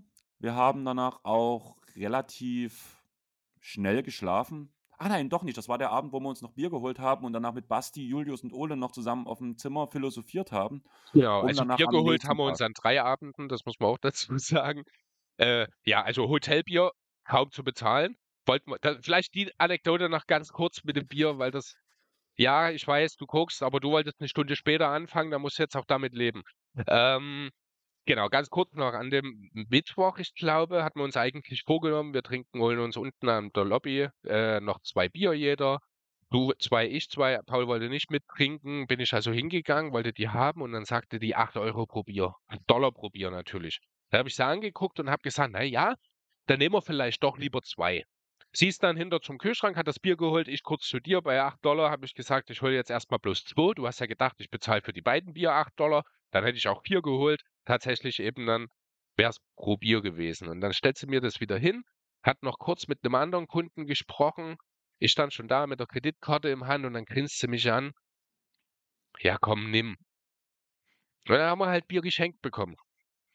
Fand ich Ja. sehr cool. Also die äh, sind auch wirklich die Leute im Hotel sehr, sehr nett gewesen, immer sehr zuvorkommend, manchmal sogar ein bisschen zu sehr. Äh, wenn ich an den äh, Room Service denke, der uns ja die ersten beiden Tage doch sehr dringend darauf bringen wollte, dass wir das bitte kein Room Service Schild abnehmen, weil die unbedingt rein wollten. Das hat sich aber im Laufe der Woche dann ja auch gegeben. Ja, also kurz noch zum Personal im Hotel, Doubletree Hotel in das LA Downtown. Tolle Leute. Ja, gebe ich dir Großen Ganzen recht. Nächsten Tag war dann halt Frühstücken. Bin auch wieder ein bisschen eher runter, habe danach, wo ihr danach frühstücken wart, meine Tasche gepackt, in Ruhe ein bisschen Podcast gehört, was die Woche für mich ein bisschen abging, so, weil ich einfach keine Zeit dafür hatte, was mir schon ein bisschen gefehlt hat. Meine Podcast-Zeit ist mir heilig eigentlich. Musst Und du dann, halt arbeiten gehen. Na, schöne Scheiße. Ähm, ja, auf jeden Fall danach halt kam unser Bus. Wir wussten schon, unser Flieger hat Verspätung, wird eine Stunde später erst ähm, starten. Check-in und alles war ohne Probleme, haben danach dort noch ein bisschen am Flughafen gechillt, war eigentlich ganz entspannt. Danach ging es in Flug, ging es ins Flugzeug rein, sind abgehoben. Nach zwei Stunden kommt die Durchsage, wir brauchen einen Arzt, ist ein Arzt anwesend. Danach kam die Durchsage, wir werden zwischenlanden. Es wird wahrscheinlich zwischen Minneapolis und Chicago gehen. Danach hieß es Chicago. Danach biegt er auf einmal ab. Dann heißt es, wir gehen, es geht doch nach Minneapolis. Wo wir danach eine halbe Stunde Richtung Minneapolis geflogen sind, kommt die nächste Durchsage. Minneapolis hat nicht genügend Versorgungsmöglichkeiten, ärztliche Versorgungsmöglichkeiten, weshalb es doch nach Chicago ging. Dann sind wir weiter nach Chicago geflogen, haben dort anschließend danach ähm, anderthalb Stunden wahrscheinlich im Flugzeug verbracht, wo wir gelandet haben, weil Mhm. Volltanken neu, die Flügel enteisen, den Koffer der Person raussuchen, die halt danach im Endeffekt mit dem Krankenwagen abgeholt wurde, bis es wieder ab in die Luft ging. Das war wirklich eine komische Zeit, weil auch die ganze Zeit da stand, ja, bitte alle angeschnallt bleiben und sowas, aber die Hälfte sind im Flugzeug rumgerannt. Am Anfang haben die Stewardess noch ein bisschen was gesagt, hier Leute, setzt euch bitte hin, etc., was funktioniert hat, aber auch bloß für zehn Minuten, weil dann die nächsten Leute rumgerannt sind. Irgendwann haben die Stewardess danach halt aufgegeben, muss man ganz ehrlich sagen, die Leute zum Sitzen zu animieren. Dementsprechend musste man auch danach, ich würde sagen schon, das Start hat sich auch mit den Punkten ein bisschen verzögert, weil ja sichergestellt werden musste, dass alle sitzen, wenn es losgeht, was auch das nicht wirklich funktioniert hat. Danach ging der Flug zumindest durchgängig bis Frankfurt. Mhm. Da hat es dann auch nicht lange gedauert, bis unsere Gepäckstücke vom Band kamen. Das muss ich sagen, da war ich überrascht, wie schnell das Ja, ging, wenn man das bedenkt, wie lange wir in LE darauf gewartet haben. Ja. Und dadurch haben wir auch direkt den nächsten Zug bekommen, haben den verspäteten Zug aus. Ja, also wir hatten quasi die Auswahl zwischen zwei. Du bist jetzt gerade hier ein bisschen aufgehangen bei mir, deswegen übernehme ich das mal an der Stelle. Ähm, wir hatten die Auswahl zwischen quasi zwei identischen Zügen. Der eine eine Stunde vorher, der andere halt pünktlich. Ähm, deswegen, ja, haben wir dann tatsächlich Glück gehabt, dass die Paket, äh, dass die äh, Koffer dann so schnell kamen, dass wir diesen Zug dann noch bekommen haben. Der fuhr dann sogar direkt nach Dresden durch, vier Stunden und 15 Minuten ungefähr. Du bist dann schon in der Neustadt ausgestiegen. Paul und ich dann vom Hauptbahnhof. Ich habe dort meinen Anschlusszug dann hier wieder raus nach Kotta zum Glück auch direkt bekommen. Das hat dann Gott sei Dank alles ganz gut geklappt, obwohl insgesamt der Rückflug oder die Rückfahrt äh, doch ein bisschen schwieriger war. war. Ja. Genau. Und ja, ich würde sagen, das war unser LE-Trip. Da haben wir eigentlich alles jetzt gesagt, was gesagt werden muss. Deswegen würde ich den Pod jetzt auch langsam abbinden, weil ich muss auf jeden Fall noch was essen und muss noch Tasche packen etc. Habe heute noch ein bisschen was vor. Danke auf jeden Fall fürs Zuhören. Chris, es war wieder wunderschön mit dir. Ja. Alleine schon, dass wir mal nicht im selben Raum sitzen müssen. Es hat nach den acht, sieben, acht Tagen LE dann auch gereicht. War nach einer Woche dann auch mal nötig. Das ist der Vorteil jetzt an meiner Corona-Infektion. Wir mussten uns wirklich nur über, das, über den Bildschirm sehen. Genau, und ja, Jo. Wenn ich es euch gefallen hat, mhm. lasst einfach auf Apple Podcasts und Spotify die 5 Sterne da. Folgt uns auf Instagram, Twitter und Facebook. Und ich würde sagen, wir haben es geschafft. Wir hören uns nächste Woche wieder. Bis dahin. Tschaußen. Ciao. Ciao.